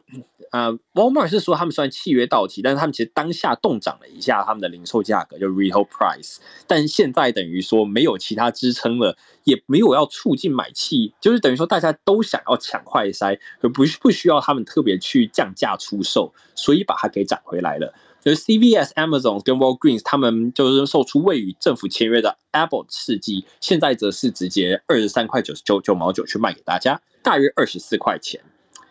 不过同一时间也让人巧妙发现，哎，这里有一些其他的管道，你可以看到跟快筛有关的声音，或者是甚至有一个 NATT 的机器叫 ID Now，这种机台，他们也是随着市市面上的价格波动。所以现在你是也知道了，如果真的是在做 medical device 医材的人，有些其实是内部的资讯，但其实包括有人在 eBay 上已经偷偷想要把它二手给卖出去了，一台大概现在是市价六千块钱，这就是可以做 NATT NAAT 的那个就是试剂机器，哎，让大家有个概念。哦，那既然讲到了 NAAT，来讲到 PCR 什么的。另外一个议题，这个部分，哎，对，等一下，我非常需要各位医师来帮忙 comment，并且看看有没有办法来小小讨论一下，就是到底怎么采样本才对呢？呃，这个议题其实我先跟大家快速把整个历史快速回复一下，那就各位请稍安勿躁，不好意思啊，讲说，哎，有当时其实除了快筛以外，PCR 一般你们都知道是挖鼻子嘛，就是那个等于说从鼻咽伸进去挖。但是同一时间也有人在做口水，就是 saliva testing，是那个是就是等于说呃咽喉的试剂，就 saliva testing。只要那个等于说吐一定量的口水，他会帮你去验。而此时就等于说有一个争议叫做。诶，有人发现 Omicron 好像是深喉唾液比较容易验出来，反而你从鼻咽会验不出来哦。因为你从鼻子挖的 PCR，等于说现在的黄金标准 Golden Rule 是大家认为说只要验出来是阳性就该是阳性，阴性可能先把你放回去，但是多数也也就这样当它是判定标准的。而此时此刻，有人说 Omicron 深喉比较好验出来，这件事情就让大家觉得嗯很不可思议。一一来可能也解释了，如果真的这个病毒是先从生喉开始大量的等于增长，反而鼻咽那边就比较少，是有这个可能性，也间接解释了说上周说是不是快塞，因为快塞多数是从挖鼻子嘛，快塞是不是没有那么有效，就是因为 Omicron 本身的性质是多数来自深喉唾液。这东西是这周很多人在炒的要素，而大家有我刚刚说要补一个历史，就是指说在 Alpha 时期，CDC 当时还认为所谓生喉唾液这个准确度不如鼻咽，所以他们当时最早没有推荐使用 Saliva Testing，这种唾液的测试，但后来他们到八月的时候把这个。把这这个也补上，变成唾液是可以拿来用的其中一个要素。而他们认为说，在无症状的时候，其实两者测出来的时候，差测出来的百分比应该准确度差不多，大约都是百分之九十三以上。这所以基本上，基本上 saliva testing 是可用的。只是此时此刻，等于说大家忽然说，曾经我们觉得好像效果没那么好那个。唾液啊，哎，反而效果更好了呢。反而我们现在去测验那个戳鼻子的 PCR，可能验不到耶。Omicron，好，这是一个此时此刻有人在做的。还有一份三十人的小研究，说他们有二十八个人口水验得出来，只是他们比较的不是 PCR，只是用鼻子的快筛，发现那个快筛二十八个人验不出来，但是用唾液都认得验得出来。哦，因此是否？等于说，大家应该要提升使用 saliva testing 用唾液的 PCR 的量能呢？这是一个问题。而同一时间，等于说要需要用相关的那个那个很长很长的棒的棍子去采集一个病人的，等于说什么？就等于从他鼻子戳进去，这是要一定技巧，毕竟它是一个侵入性的行为，是需要人力的。但是所谓的唾液收集，一般来讲，你只要有一个收集的人，他并没有一定要是有相关医护背景的。因此，在这部分的量能上，如果真的有大规模换为使用唾液，它其实变相的舒缓了一点点医护人力用于 PCR 的量能问题。哦，这是我们这周看到一个很多人在炒的 topic。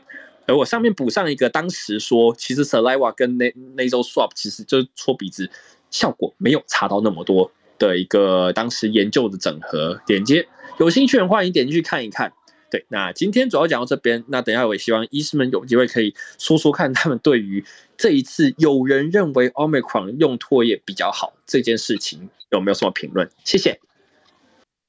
嗯，呃，江医师，呃，是是是是。呃，这个 Lawrence 讲这个很有趣哈，我顺便趁这个机会讲一下哈。最近这个 Omicron 出来以后，大家对这个病毒的演变哈，开始一直往说是不是它开始往流感的这个路在走，或是更早以前哈，包括里面我都讲过，说不定有一天会往一般感冒的这样子的这样方去走。简单讲就是说。会 A 变 A 会传染，但是 A 变 A 没有重重症的危险。那这个意思就是说，嗯，从这个 N COVID-19 是下呼吸道感染为主，慢慢走向上呼吸道感染。所以现在上呼吸道感染有一些人哦症状很轻，有一些人只只有一些呃小小的这个上呼吸道感染的症状啦。那这样的话他就跑来跑去，那就更加。容易造成散布疾病。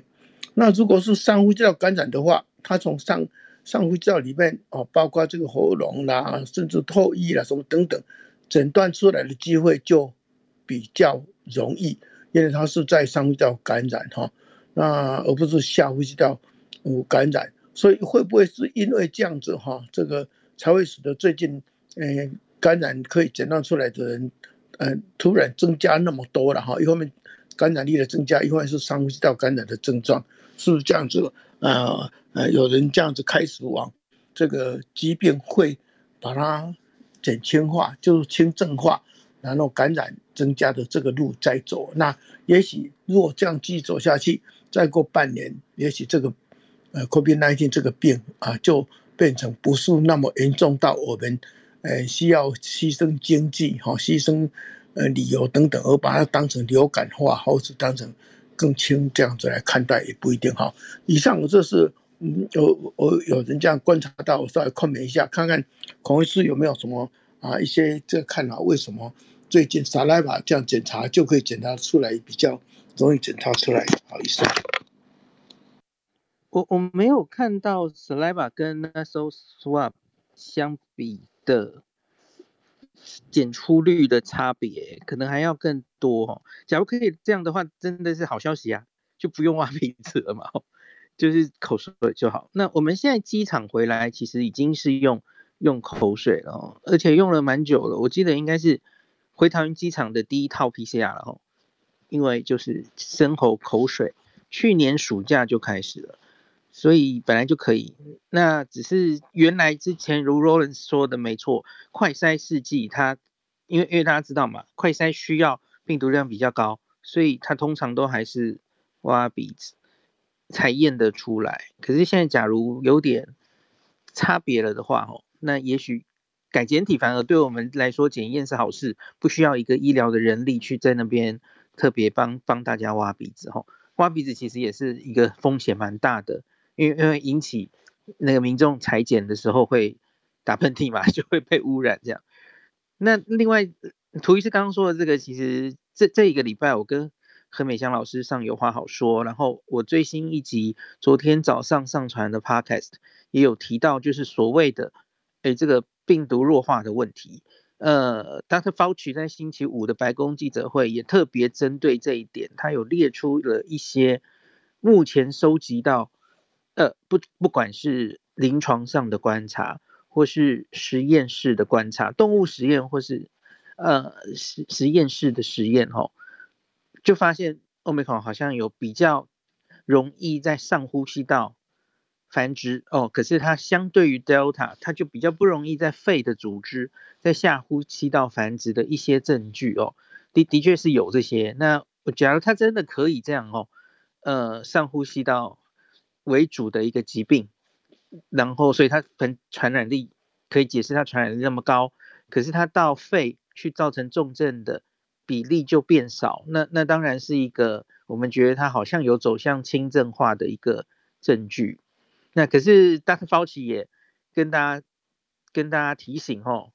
就是就算它弱化，你还是不能轻忽它嘛吼，因为它它还弱化的不彻底啊，它并不是完全就不会重症的嘛。还是会，他还是会重症，还是会死亡。那所以，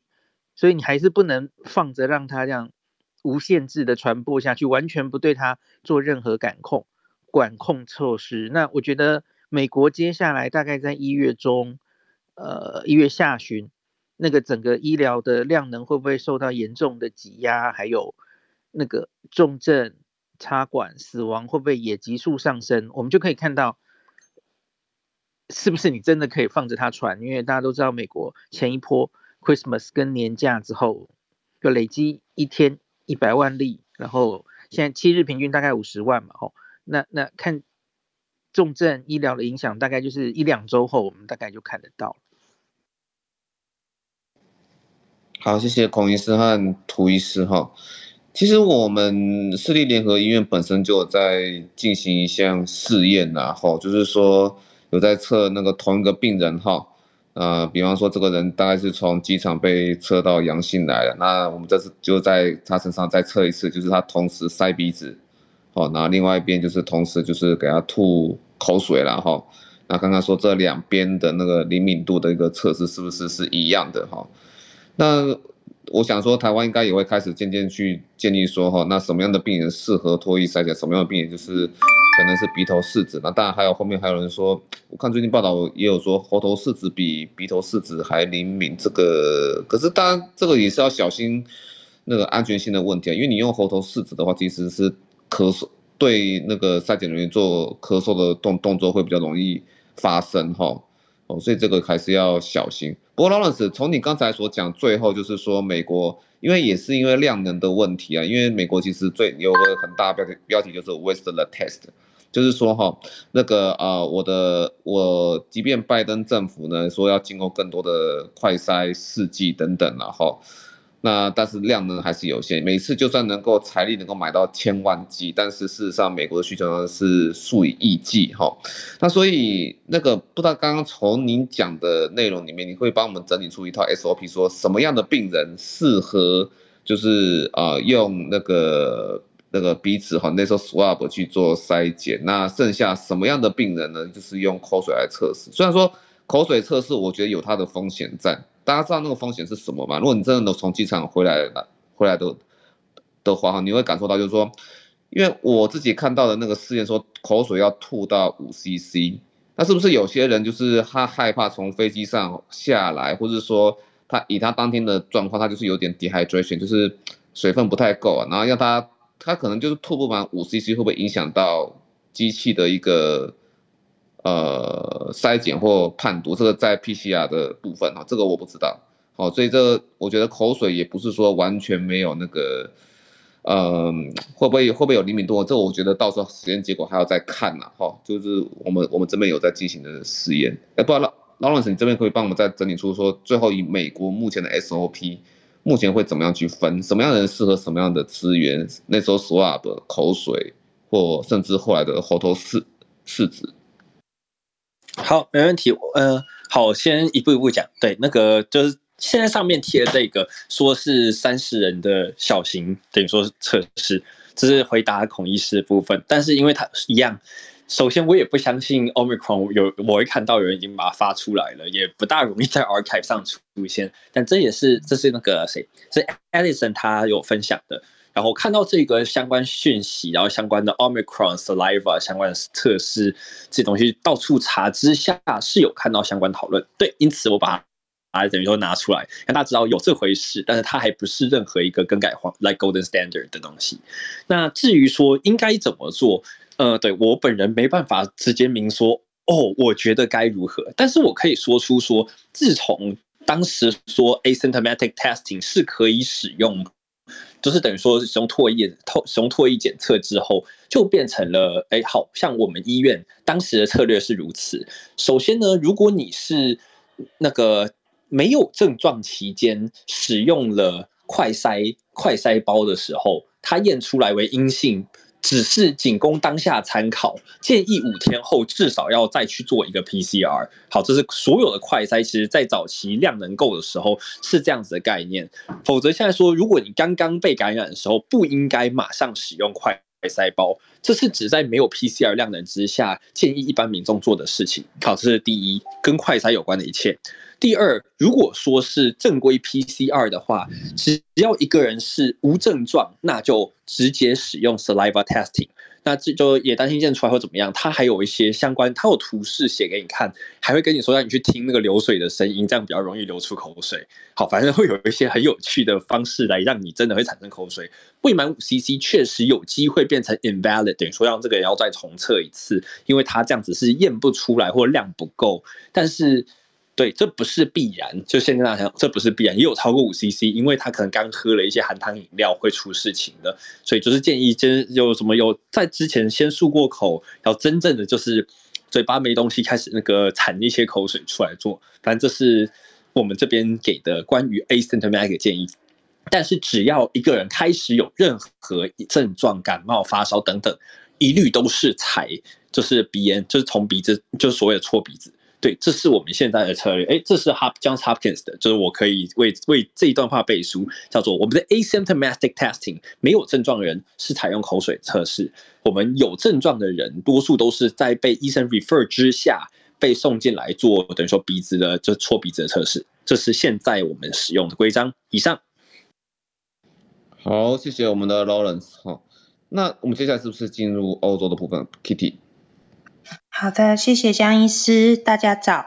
那这个礼拜呢，我为大家整理了三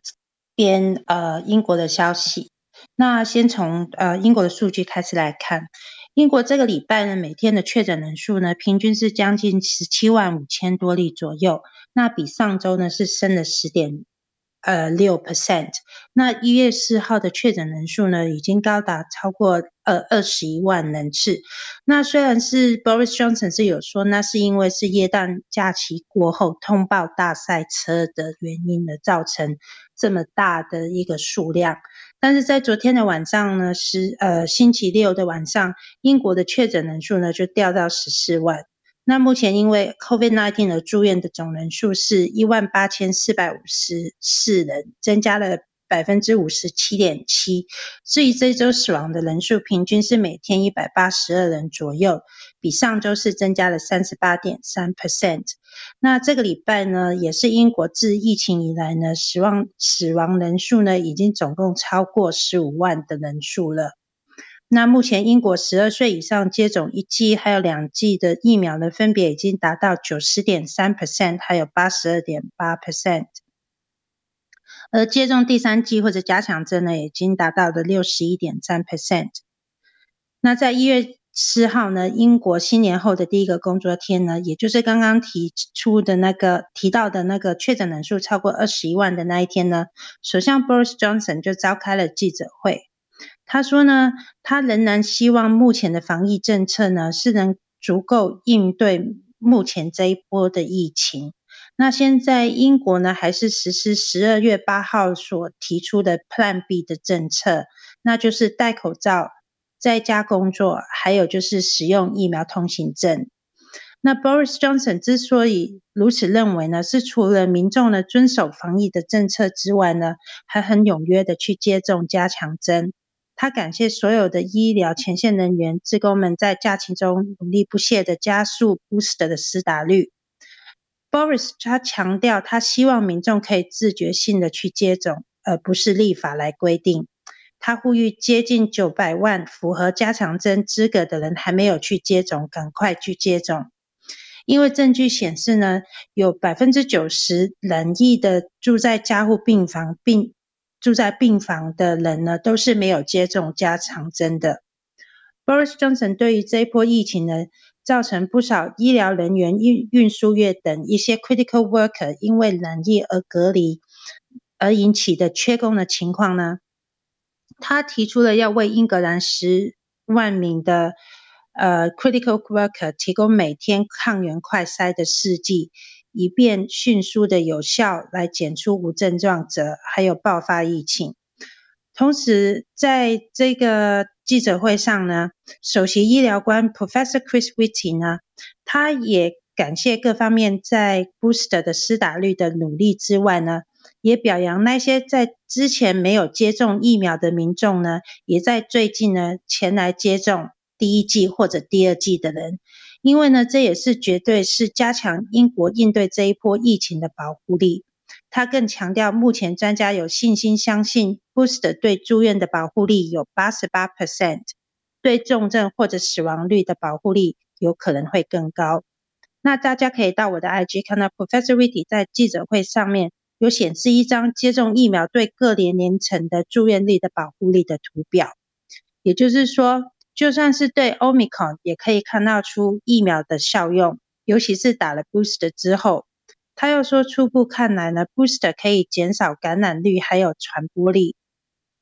但数据呢还有待研究。感觉呢，以台湾目前面对疫情的情况下呢，除了可以考量是否要限缩一些防疫的政策之外呢，就如刚刚孔医师再次提醒大家的，接种疫苗才是重中之重，因为即便接种过一剂呢，也总比没有接种的多了一层保护力。尤其春节快到了，就如国外刚过完的耶诞新年假期一样，这样都是增加了传染给长辈或者有慢性疾病家人群聚染疫的风险。再来是英格兰跟苏格兰呢，又更新了最新的旅游防疫政策。那自从一月七至一月七号凌晨四点开始呢，十二岁以上完成接种两剂的入境英格兰将不需要在登机前再做任何的检测了。入境之后呢，但是还是要做 PCR，但不需要居家隔离等等待结果的报告。那从今天一月九号英国凌晨四点开始呢，入境之后也只需要做抗原快筛，不需要再做 PCR test。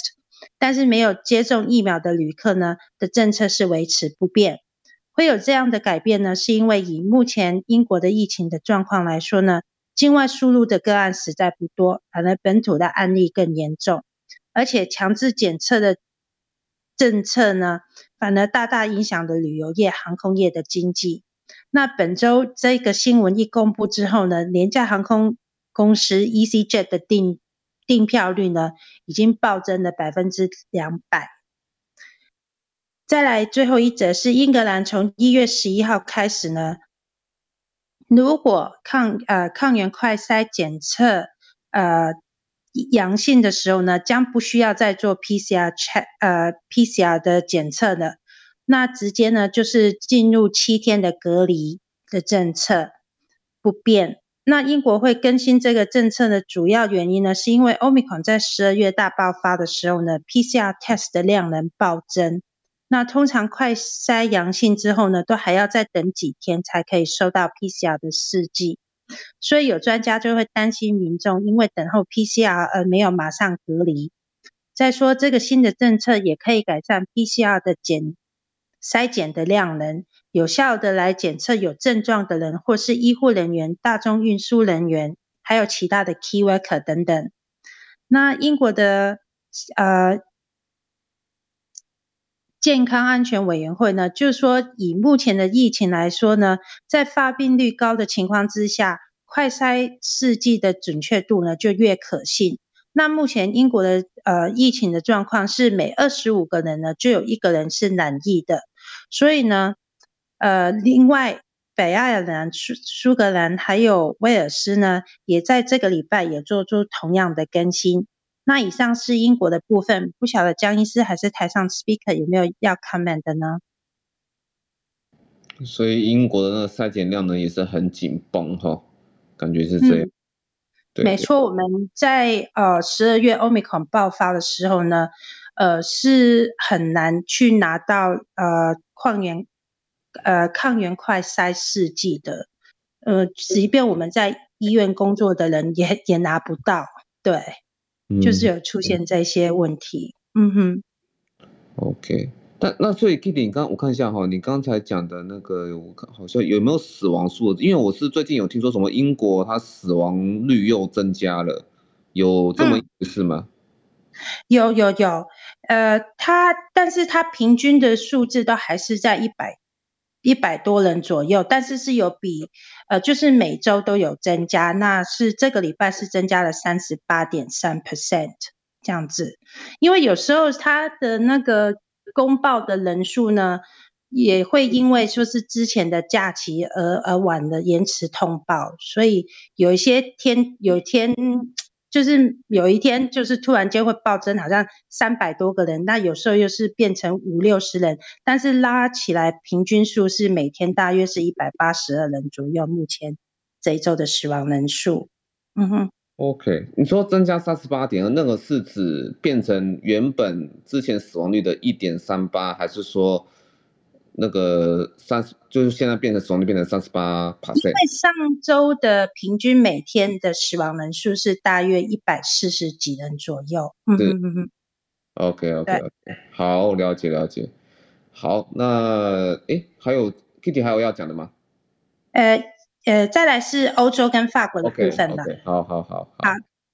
今天一周刊呢，欧洲的第一则新闻呢是来自东欧的罗马尼亚。那去年十二月中的时候呢，确诊的案例都是少于一千左右，但过去的一周呢，它案例暴增到六千多人。那健康部部长呢就称为这是第五波的疫情的开始。虽然目前 Omicron 还是零星的在罗马尼亚出现，但是部长不排除未来几天或者星期呢就会将会暴增。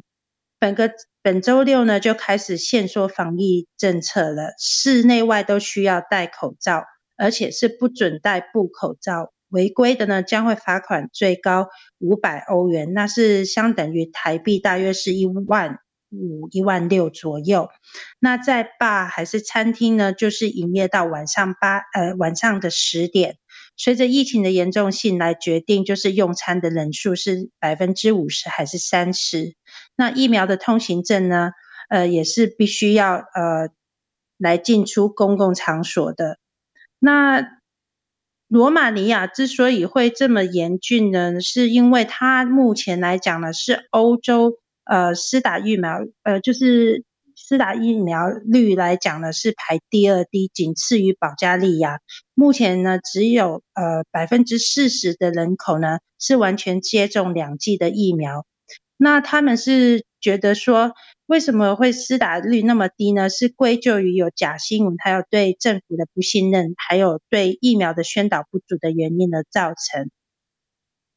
第二篇是来自意大利的消息。那一月五号呢，就开始，呃，意大利政府呢就宣布，所有五十岁以上的民众都必须要接种疫苗。意大利的人口有五千九百万，大约有七十八 percent 的人口已经接种两剂，三十六 percent 的接种了加强针。那一月四号呢，有将近十九万人染疫，而且大部分进入 ICU 的都是没有打疫苗的人。所以呢，卫生部长呢就表示，这个政策是为了要减轻医疗压力，所有五十岁的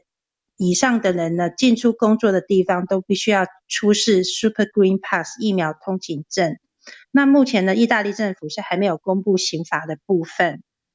再来是法国疫情的状况，根据法国教育部的统计呢，到一月六号下午为止呢，因为疫情而关闭的学校呢，就已经高达二十八所。有二十所小学、六所国中，还有两所的高中。从一月三号开日开学日开始算起呢，就已经有五万多个学生、五千个教职人员确诊。那关闭的班级呢，已经有一万零八百班。那目前学校防疫的政策呢，就是为班上有一个人确诊之后呢，其他的学生为阳性病例的接触者。需要在通报的当天去做 PCR 或者抗原筛检，第一天阴性之后呢，两天后再跟四天后呢，还要再检查到全阴性才可以返校。如果出现阴阳性的话呢，就必须要隔离一周。隔离的期间第五天检测一次，若是阴性的话，或者已经四十八小时没有出现症状的话，才可以结束隔离。那公司的政策呢，是要求可以在家里工作的，呃，在家工作的性质的话呢，至少要在三天，呃，至少有三天是要在家里工作。法国的患病率呢，仍然是持续上升。根据一月六号的数据呢，每十万人是从上周的一千一百四十四例到本周升到是一千七百五十三例，阳性率呢是继续上升。上升为从上周的十一点三 percent 到这个礼拜的十五点八八 percent。那其实这个礼拜呢，呃，法国呢的每一天的确诊人数呢都有超过三十万以上的记录哦。那 COVID 重症病房占有率还仍然是上上升中。那重症率、重症住院率还有重症死亡率呢，都仍然是在上升。那目前法国。呃的疫情是以 Omicron 为主，占的是百分之七十九点一 percent。那根据一月三号卫生部网站的统计数据来呃显示呢，平均每天是施打大约三十五万剂以上的加强剂量。那跟上周来讲呢，都还是一样持平。那至少是有百分之八七十八点七的人口呢，至少已经接种了第一剂的疫苗。那以上是我跟大家分享这个礼拜欧洲的新闻，谢谢。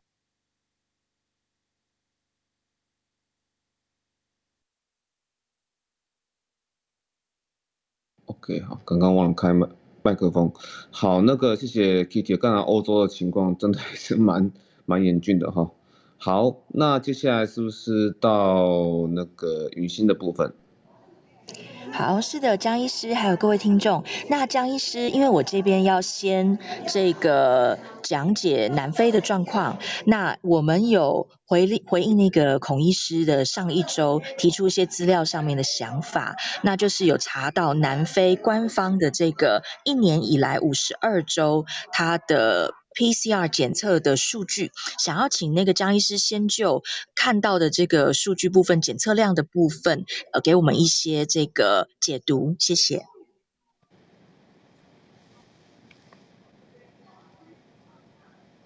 喂，哎，是江医师。哎，你是说那个在 rundown 上的给我们的解读吗？对，基本上就是那个。嗯，我们之前了解状况，先先请你帮我这个跟跟大家讲解一下。OK OK OK，我看看我我看一下你的。其实就是就是您最最重要的重点就可以了，基本上就是在呃检测量上面的变化，您看到的这个变化的部分。哦，OK OK，呃，临时因因为我没有把那个 rundown 给顺顺过一次哈，不过我稍微讲讲一下好，就是说就允心所提供的数据啊哈。应该是说，它虽然说，因虽然说现在是南非，我们看到说在 Google 上 T 下去南非来看的话，它确诊数是在陡降中啊。但事实上，它的检测量就是说，以上次比较起来的话，它的它的总检测只减少了十四 percent 而已。好，整个那个五十二周下来，只要以近期的那个检检测量，它的确是有下降。好，有但下降的幅度其实并我觉得说并没有足以到达说会把整个那个呃很多的。案例数把它 mask 掉哈，就就就是说有些人没有测，哦，他他他他的那个可能是比较像是说，因为真的总量在下降，所以导致说检测来检测的人可能就稍微损失了一点点。可是总检测量只有损失百分之百分之十四的话，我觉得量其实没有那么的大。好，那大概是一个很简单的解读而已啦。那允欣，你要不要就原本的内容再继续？讲下去，嘿，谢谢。没问题，非常感谢江医师。嗯，因为接下来呢，就是要分享主要这一周非洲的状况。以南非来说的话呢，其实南非的政府还有医疗单位，基本上是对外宣布，这一波 Omicron 引起的疫情呢，算是暂告一个段落。怎么说呢？因为我们目前从南非的单日确诊人数，还有七日确诊平均来看，其实它都已经下降到了一个非常平稳的状态，而且其实还在持续下降当中。那另外就是以医疗单位来说的话呢，他们目前也已经呃有这样子的官方的一些说法，像比如说呃符合我们前一个月以来的追踪，那这一波的 Omicron 呢，在这个。呃，到院然后收治，还有急重症甚至这个致死的额外的人数部分都没有明显的增加，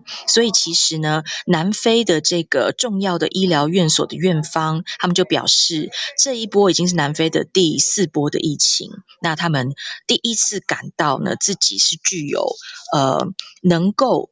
能够应对这次医疗上面的状况的充足的人力，所以他们可以说是几乎基本上是非常开心的。他们终于不需要像呃前面的这个 Delta 南非造成的那样这么样的恐慌，然后就是医疗资源的明显不足的状态。这次在 Omicron 一直到这个疫情明显下降的这一刻呢，都没有出现这样子的情形，所以医疗单位基本上呢，呃是松了一口气。那接下来我们可以看到，这个 Financial Times 他们在这一周呢出了一个综合的南非这边的一些 Omicron 的疫情的总整。那这个部分呢，它有五个关键的指标，其中一个就是单日确诊人数，再来就是它的 PCR 的阳性检测的量，然后再来就是它的呃这个医院的收治率，还有它的。呃，死亡以及是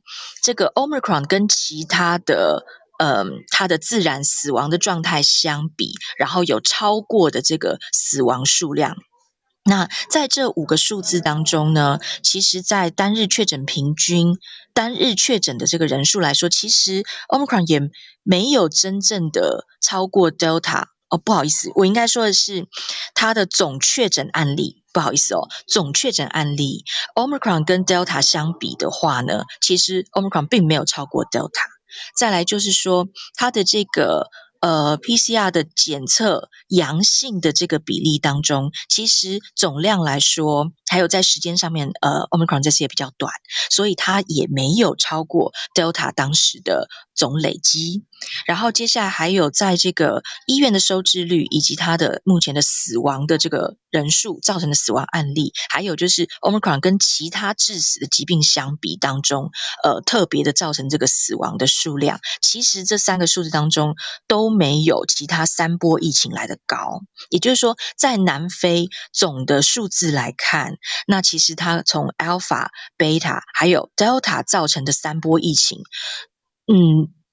从这后三个数字，就是医院收治啊，还有它的死亡人数来看，其实呃，其他三波都比 Omicron 来得严重。所以呢，呃，这个南非的医疗院所部分呢，那他们目前也是出示了这样子的一个数字，然后等于是帮这波的疫情做了一个小结。这样，那另外比较有趣的，在南非这边传出来的消息，其实是因为他们现在统计，基本上可能已经有四分之三的人不是有这个。接种过疫苗，就是其实已经是呃感染过并且痊愈，所以他们全国可以说呢，他的免疫已经到达了百分之七十五左右。那在这样子状态之下，所以他们这一波再进到医院的这个 Omicron 的病人当中，有许多其实是孕妇，那也就是他可能呃之前没有接种过疫苗，或者是他的这个。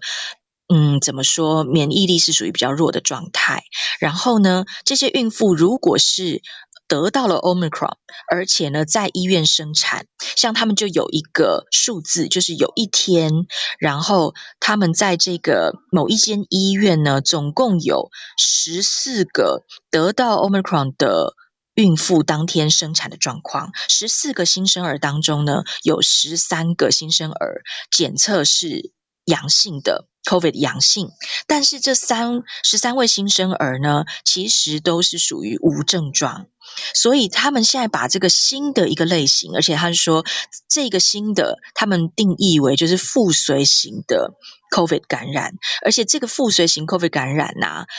在前三波其实是没有出现过这样子的状况。所以他们新认定了这一型附随型的 COVID 感染，而且呢，主要的这个状况是在新生儿的部分。然后这个新生儿呢，会主要是呈现无症状的情形。这个其实反倒是他们的呃南非在医疗单位出传出的一个新的消息。这样，这个是允允欣，我打断，这个是妈妈有感染，然后没错，而且在医院，在医院呃，就是出。这叫什么呢？产在医院的产妇有感染，然后她在医院呢接生之后的这个状态，新生儿的状态。所以那个他那允允欣他的英文原文是什么？他这个腹水的，他这个就是讨论他这个 maternal COVID nineteen 哦，就是 maternal COVID-19。Okay. 对，然后接下来他这个附随型叫 incidental incidental COVID。呃，不好意思，因为我就是看到它其实没有一个医医学上的定义，它就是暂且把这一种状况，把这个新生儿的感染状况，呃，命名为 incidental，就是说他给他一个类别，这样子是属于 incidental COVID-19 cases，然后它是有母亲的感染 maternal COVID-19 cases 这样子。OK，哎。吴医师，我们那个医学上 incidental 是不是都比较是刺激性还是随机性的意思？我有点忘了。医学上，医学上我们讲 incidental finding，就是说我今天可能像我，我帮一个病人手受伤，我给他照一个 X 光，我是要看有没有骨折。结果我竟然 incidental finding 看到他的骨头旁边不是我在要找的地方，结果有一些可能有一个呃其他的肿瘤之类，就是说我不是为了找这个东西，我是因为他手去跌倒。我要照个 X 光看那个手腕有没有骨折，却在可能比较 distal 的地方看到，哎，incidental finding 刚好看到一个其他的东西，这是我们医学上的 incidental finding 的意思。哦，意外性的啦，哈，意外性。对对对对对。OK OK OK，好，我这个一直，所以所以允欣刚刚一直是说，之前在调查之前都没有发现过说母子会垂直感染，现在是 Omicron 会有母子垂直感染的一个状况，是这样的意思吗？嗯，在这一篇报道里面，他并没有说到之前有没有母子垂直感染，但是这一次呢，他有充足的这个母子垂直感染这样子的病例，并且呢，呃，这个子。子代的这个部分，就是我们这个孩子的部分，它是检测出来阳性，而且还是无症状。那其实，其实就那个南非之前，比如说 Delta 的那一波这么样严重的状况，其实我是不太理解为什么当时比较没有这样子，呃，产妇正好在医院生产之后，然后。嗯，刚好两位都有，两个都有检测，就是母子都有检测阳性这样的状态。我不知道为什么之前缺乏这样子的案例，但是他提到的是这一次非常有明显有这种类型，就是有产妇，并且呢有新生儿到院，然后接下来呃。生产完之后，然后检测发现发现有阳性这样子的状态，所以对于之前到底怎么样，其实我就不我就不了解。但是这一次的这篇报道以及医学单位的表示，他是说这是这次新形态的一种一种状况。诶，那这个我想问一下小儿科的吴医师哦，我因为我看美国之前很多文献都在讲说，哦，那个孕妇感染会不会有有增加流产的一个状况啊？现在是好像就比较。突然在探讨说 maternal infection 哦，不知道说吴医师之前有没有说在美国，因为美国应该很早就面对到这样的问题了。垂垂直感染的部分我是比较没有去注意到，不过其实过去这两年我也是常常会去巡房看一些新生儿，那新生儿的妈妈是有新冠肺炎，那很多是因为入院要接生要生产的时候必须要测。所以有些妈妈是无症状，结果被测出来是阳性的这样，然后生出来的孩童，我们的像每个医院自己的规定不同嘛，我们的医院是在孩子出生第二十四小时以及四十八小时要各给他测一次这个 PCR 的检测状况。那我的经验当中，我到这两年来到现在，每一个阳性的妈妈，我没有一个孩子婴儿是有在二十四或四十八小时被测出是阳性的，但。我是觉得这个数据，我相信一定有啦。我应该要再去找一下。我相信这两年来应该累积了蛮多，就是母子的这个感染率的资料这样子。我记得我大概也许是半年前有 review 过，我记得有一篇整理了还蛮多，应该是超过至少有一百个，我忘记是多少了。就是孕妇确诊确诊的孕妇来观察她后来会不会产程有变化，会不会比较容易流产。比较不顺，然后会不会传给小孩？我记得应该是一百多人，然后那一篇结论是几乎不会传给小孩，然后也不会有比较多的像是流产死胎的状况。可是我不知道后来还有没有新的研究。那另外就是 incidental finding 这个东西，其实在南非跟英国最近常常提到 incidental 的 admission，就是呃，因为现在住院嘛，住院任何。原因去医院都会要求大家要测新冠 PCR，结果你就会发现一堆住院的人，他不是因为新冠的理由住院，可是你也验到他了哈，他可能就是无症状感染或是非常轻的轻症，可是，在各国的统计上，他会被当成是住院，所以所以因此你你在看新冠现在住院有多少人的时候，可能要很小心的看。我觉得美国现在可能也有。这样的问题哦，因为我们看到美国这一个礼拜已经住院也也跳起来了哈，可是要很小心会不会面临之前英国跟南非也遇到的哈，有有部分的人其实他根本不是因为新冠重症住院的，那那会让我们误判，其实很多人哦严重都需要去住院，这应该要一一去厘清才对。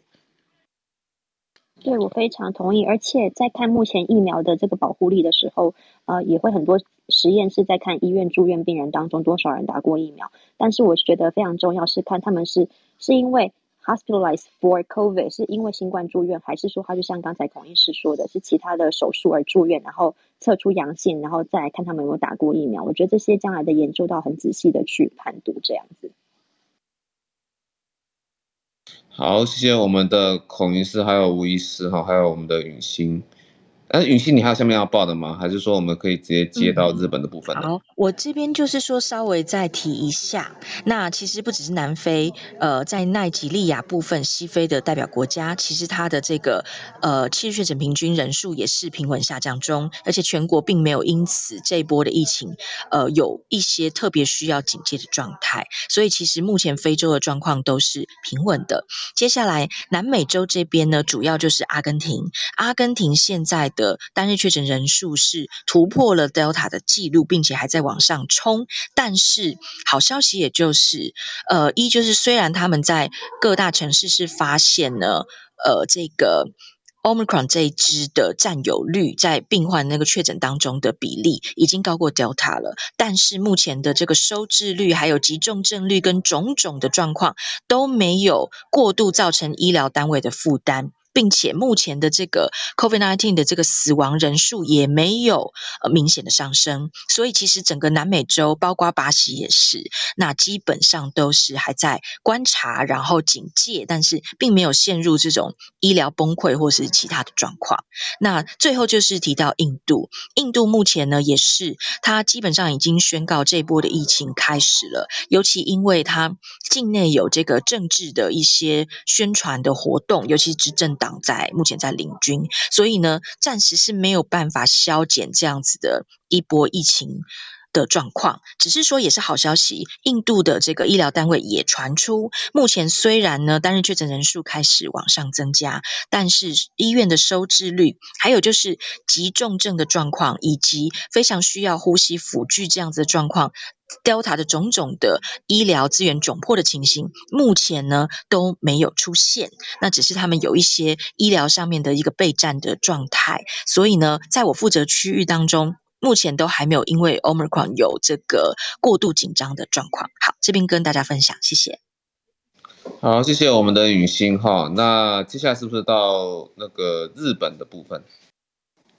好。呃，对，现在到日本部分，大家好，我是于婷。好，那就是经过日本的这个过年假期，那日本不意外的迎来他们的第六波疫情。那本周的平均感染人数也就翻了七倍，从上一周的三百二十人跳到了两千两百三十二人。然后单日确诊也从一月三号的六百七十三人直接跳到了一月七号的六千零七十四人，整整翻了九倍。那像 NHK，它昨天统计出来出来，呃，昨天的数字就已经是八千，以呃对，以 NHK 昨天数字是就已经到了八千四百八十人，真正的成长了十二倍。那是自去年九月中以来的第一次超过单日八千人。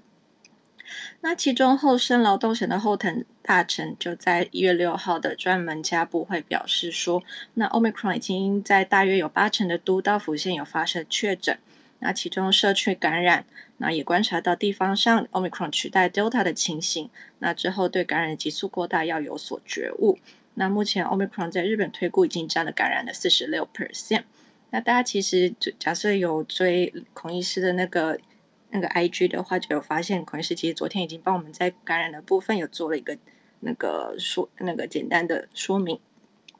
好，那就。因为日本的感染就成长得非常快，然后日本又重启了蔓延防止措施，在冲绳、山口以及广岛发布了呃蔓延防止措施，从一月九号开始实施到一月底。那当然，像是东京、大阪等等这些地方感染也是非常多。那像是东京，它的单日确诊也破千，来到了一千两百二十四人。但是如果从病床使用率来看的话，东京目前是五 percent，那而冲绳已经二十 percent，那山口县是二十三 percent，那广岛县则是十八 percent，就是跟跟其他县比起来，他们冲得非常的快速。那像是冲绳的话，它的重症病床使用率也在这个过年假期，嗯，从零 percent 直接跳到了二十二 percent，就上升非常的快。那这三个县他们有什么共通点呢？就是。今天的标题：冲绳、山口、广岛，他们的共都共通点就是美军基地就在你身边。好，那就是在日本有超过一百座的呃美军基地。那其中像是冲绳，就是有去过冲绳，可能就会知道，他们有很多地方都是美军专用设施。你要经过的话，你还有许可证，还有必须还有那个提出你的护照，你才可以通过。那就是根据日本的防卫省的网站资料，在日本国土面积只占有零点六 percent 的冲绳县内，就有全国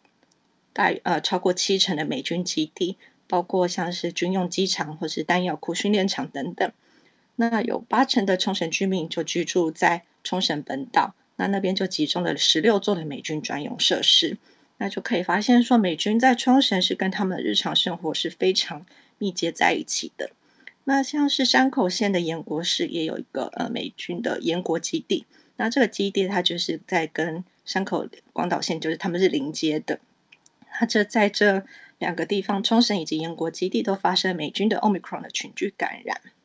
那其实，在去年年底，就是感染陆续爆发之后，那日本他们发现了美军的边境防疫政策有一个呃，说了应该说比较不严谨。那就是因为根据日美他们有一个协定，就是地位协定，那他们就是无法用日本的对策来限制美军的行动，这是他们的呃协定中的内容。那虽然说，呃，他们有解释说美军会和日本做一些比较整合性的措施，但是就是怎么讲，他们就没有一个太有非常大的约束力、约束约束力那样子。那就是有听我们节目的朋友都知道说，那十二月开始，从去年十二月开始，那日本的边疫防防疫政策就是大缩紧。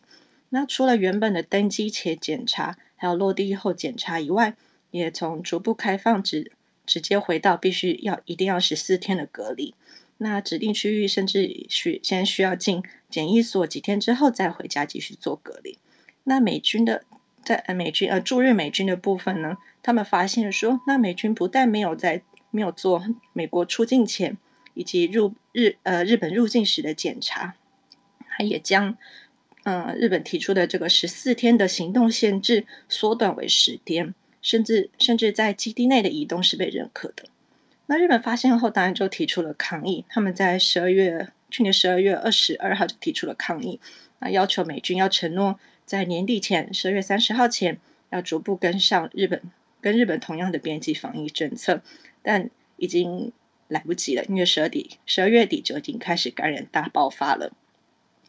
那其实这个也就导致这三个县对美军有非常强烈的不信任感。那这三三个县的知事，也就是相当于我们的县长，就指向美军是感染扩大的原因，并且提出了批判。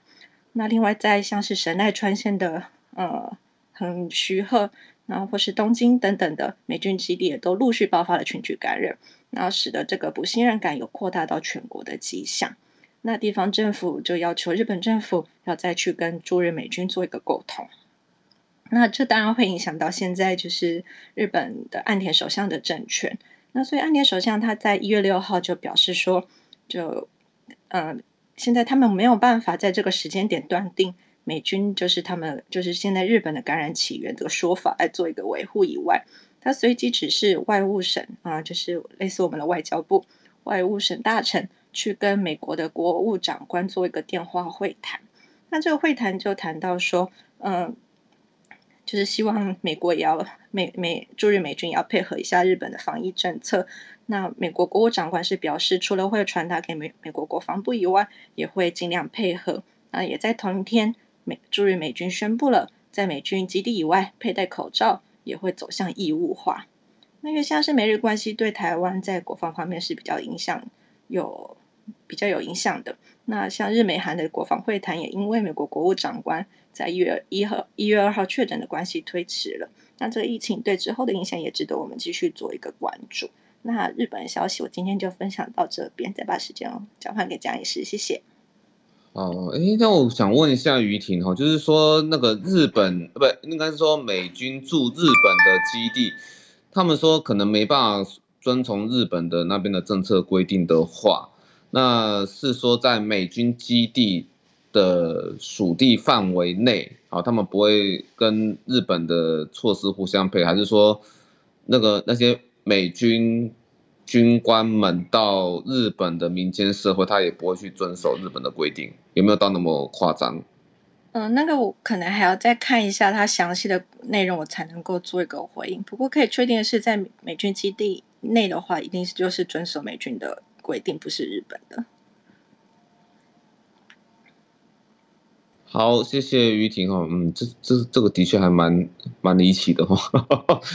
OK，好好，不过这是可能就是台湾比较难以想象的一个状况了哈。好，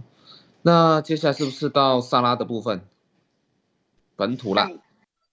是是是，对，早安，大家早。那我今天就是在跟大家做个提醒，国内的一些防疫的规定跟疫苗的一些呃政策的更新。然后今天因为呃我们这礼拜最新的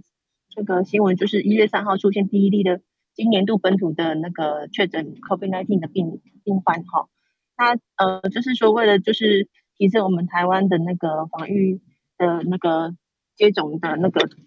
抗体的能力，所以说其实从七号那一天有宣布是说已经那个在缩短第三剂可以接种那个 COVID-19 的疫苗的那个间隔。就是隔只要满十二周以上，就是八十四天满，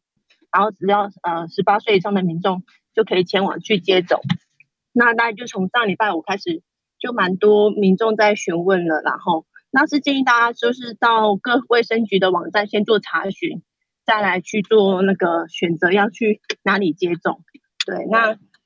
不要说就是用电话是不断的到不同的医院所去询问，但是其实他们那个。接电话的量呢可能会有限，所以建议大家先上网去查询，啊，他们可以接种的院所之后，再去问他们可以接种的时段，再安排自己可以前往的时间过去服务。好，那这是第一个部分。那记得就是说，如果说呃有需要国外接种的证明要去注记的话，就是要先到卫生所去做注记，才有办法去接种第三剂。做个提醒。好，那第二个重点是跟大家提醒，就是说。那个，因为我们前面两剂的接种，还是有一部分的民众是没有去接种完成的。那为了做鼓励哈，就是有提供呃两百元以下的卫教品给民众，呃呃租租金国民民众去前往接种哈。因为以台湾第一季的接种率现在已经达到八十 percent，那第二季已经到六十九 percent 的话，其实呃如果有越高的接种率，其实你可以保护到身边家里的人，然后不会成为传染源之一。是一个蛮重要的一个防疫策略了哈，对，那就如果有需要的话，就是可以再去做询问跟接种。那最后有一个流感疫苗的讯息哈，就是从呃五号那一天有宣布，一月六号开始就是扩大流感疫苗的接种。那现在目前台湾的疫苗接种的比率也已经到达那个九十一 percent 了，所以剩下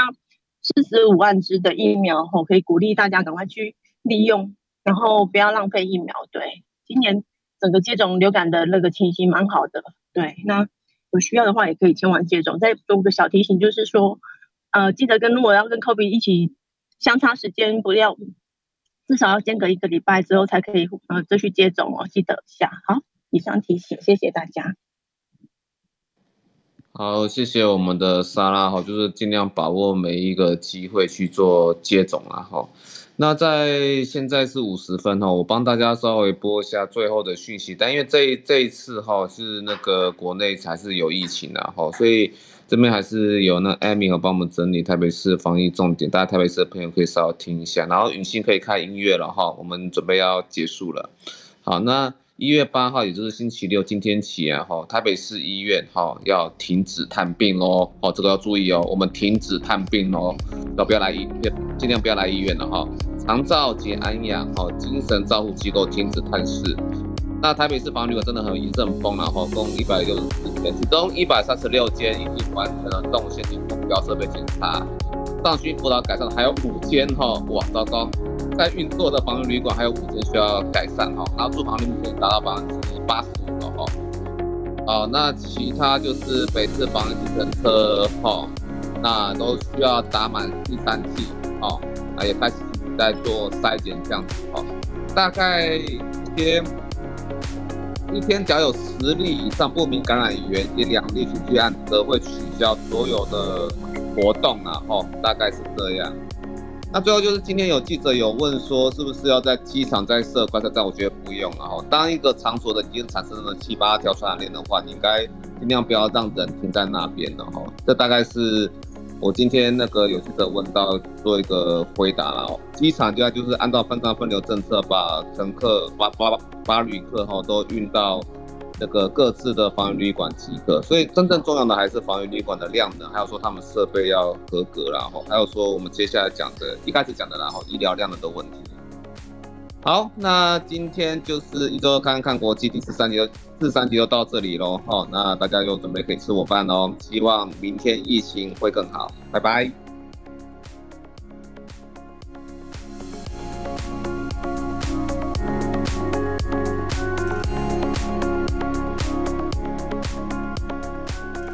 好，拜拜了，谢谢。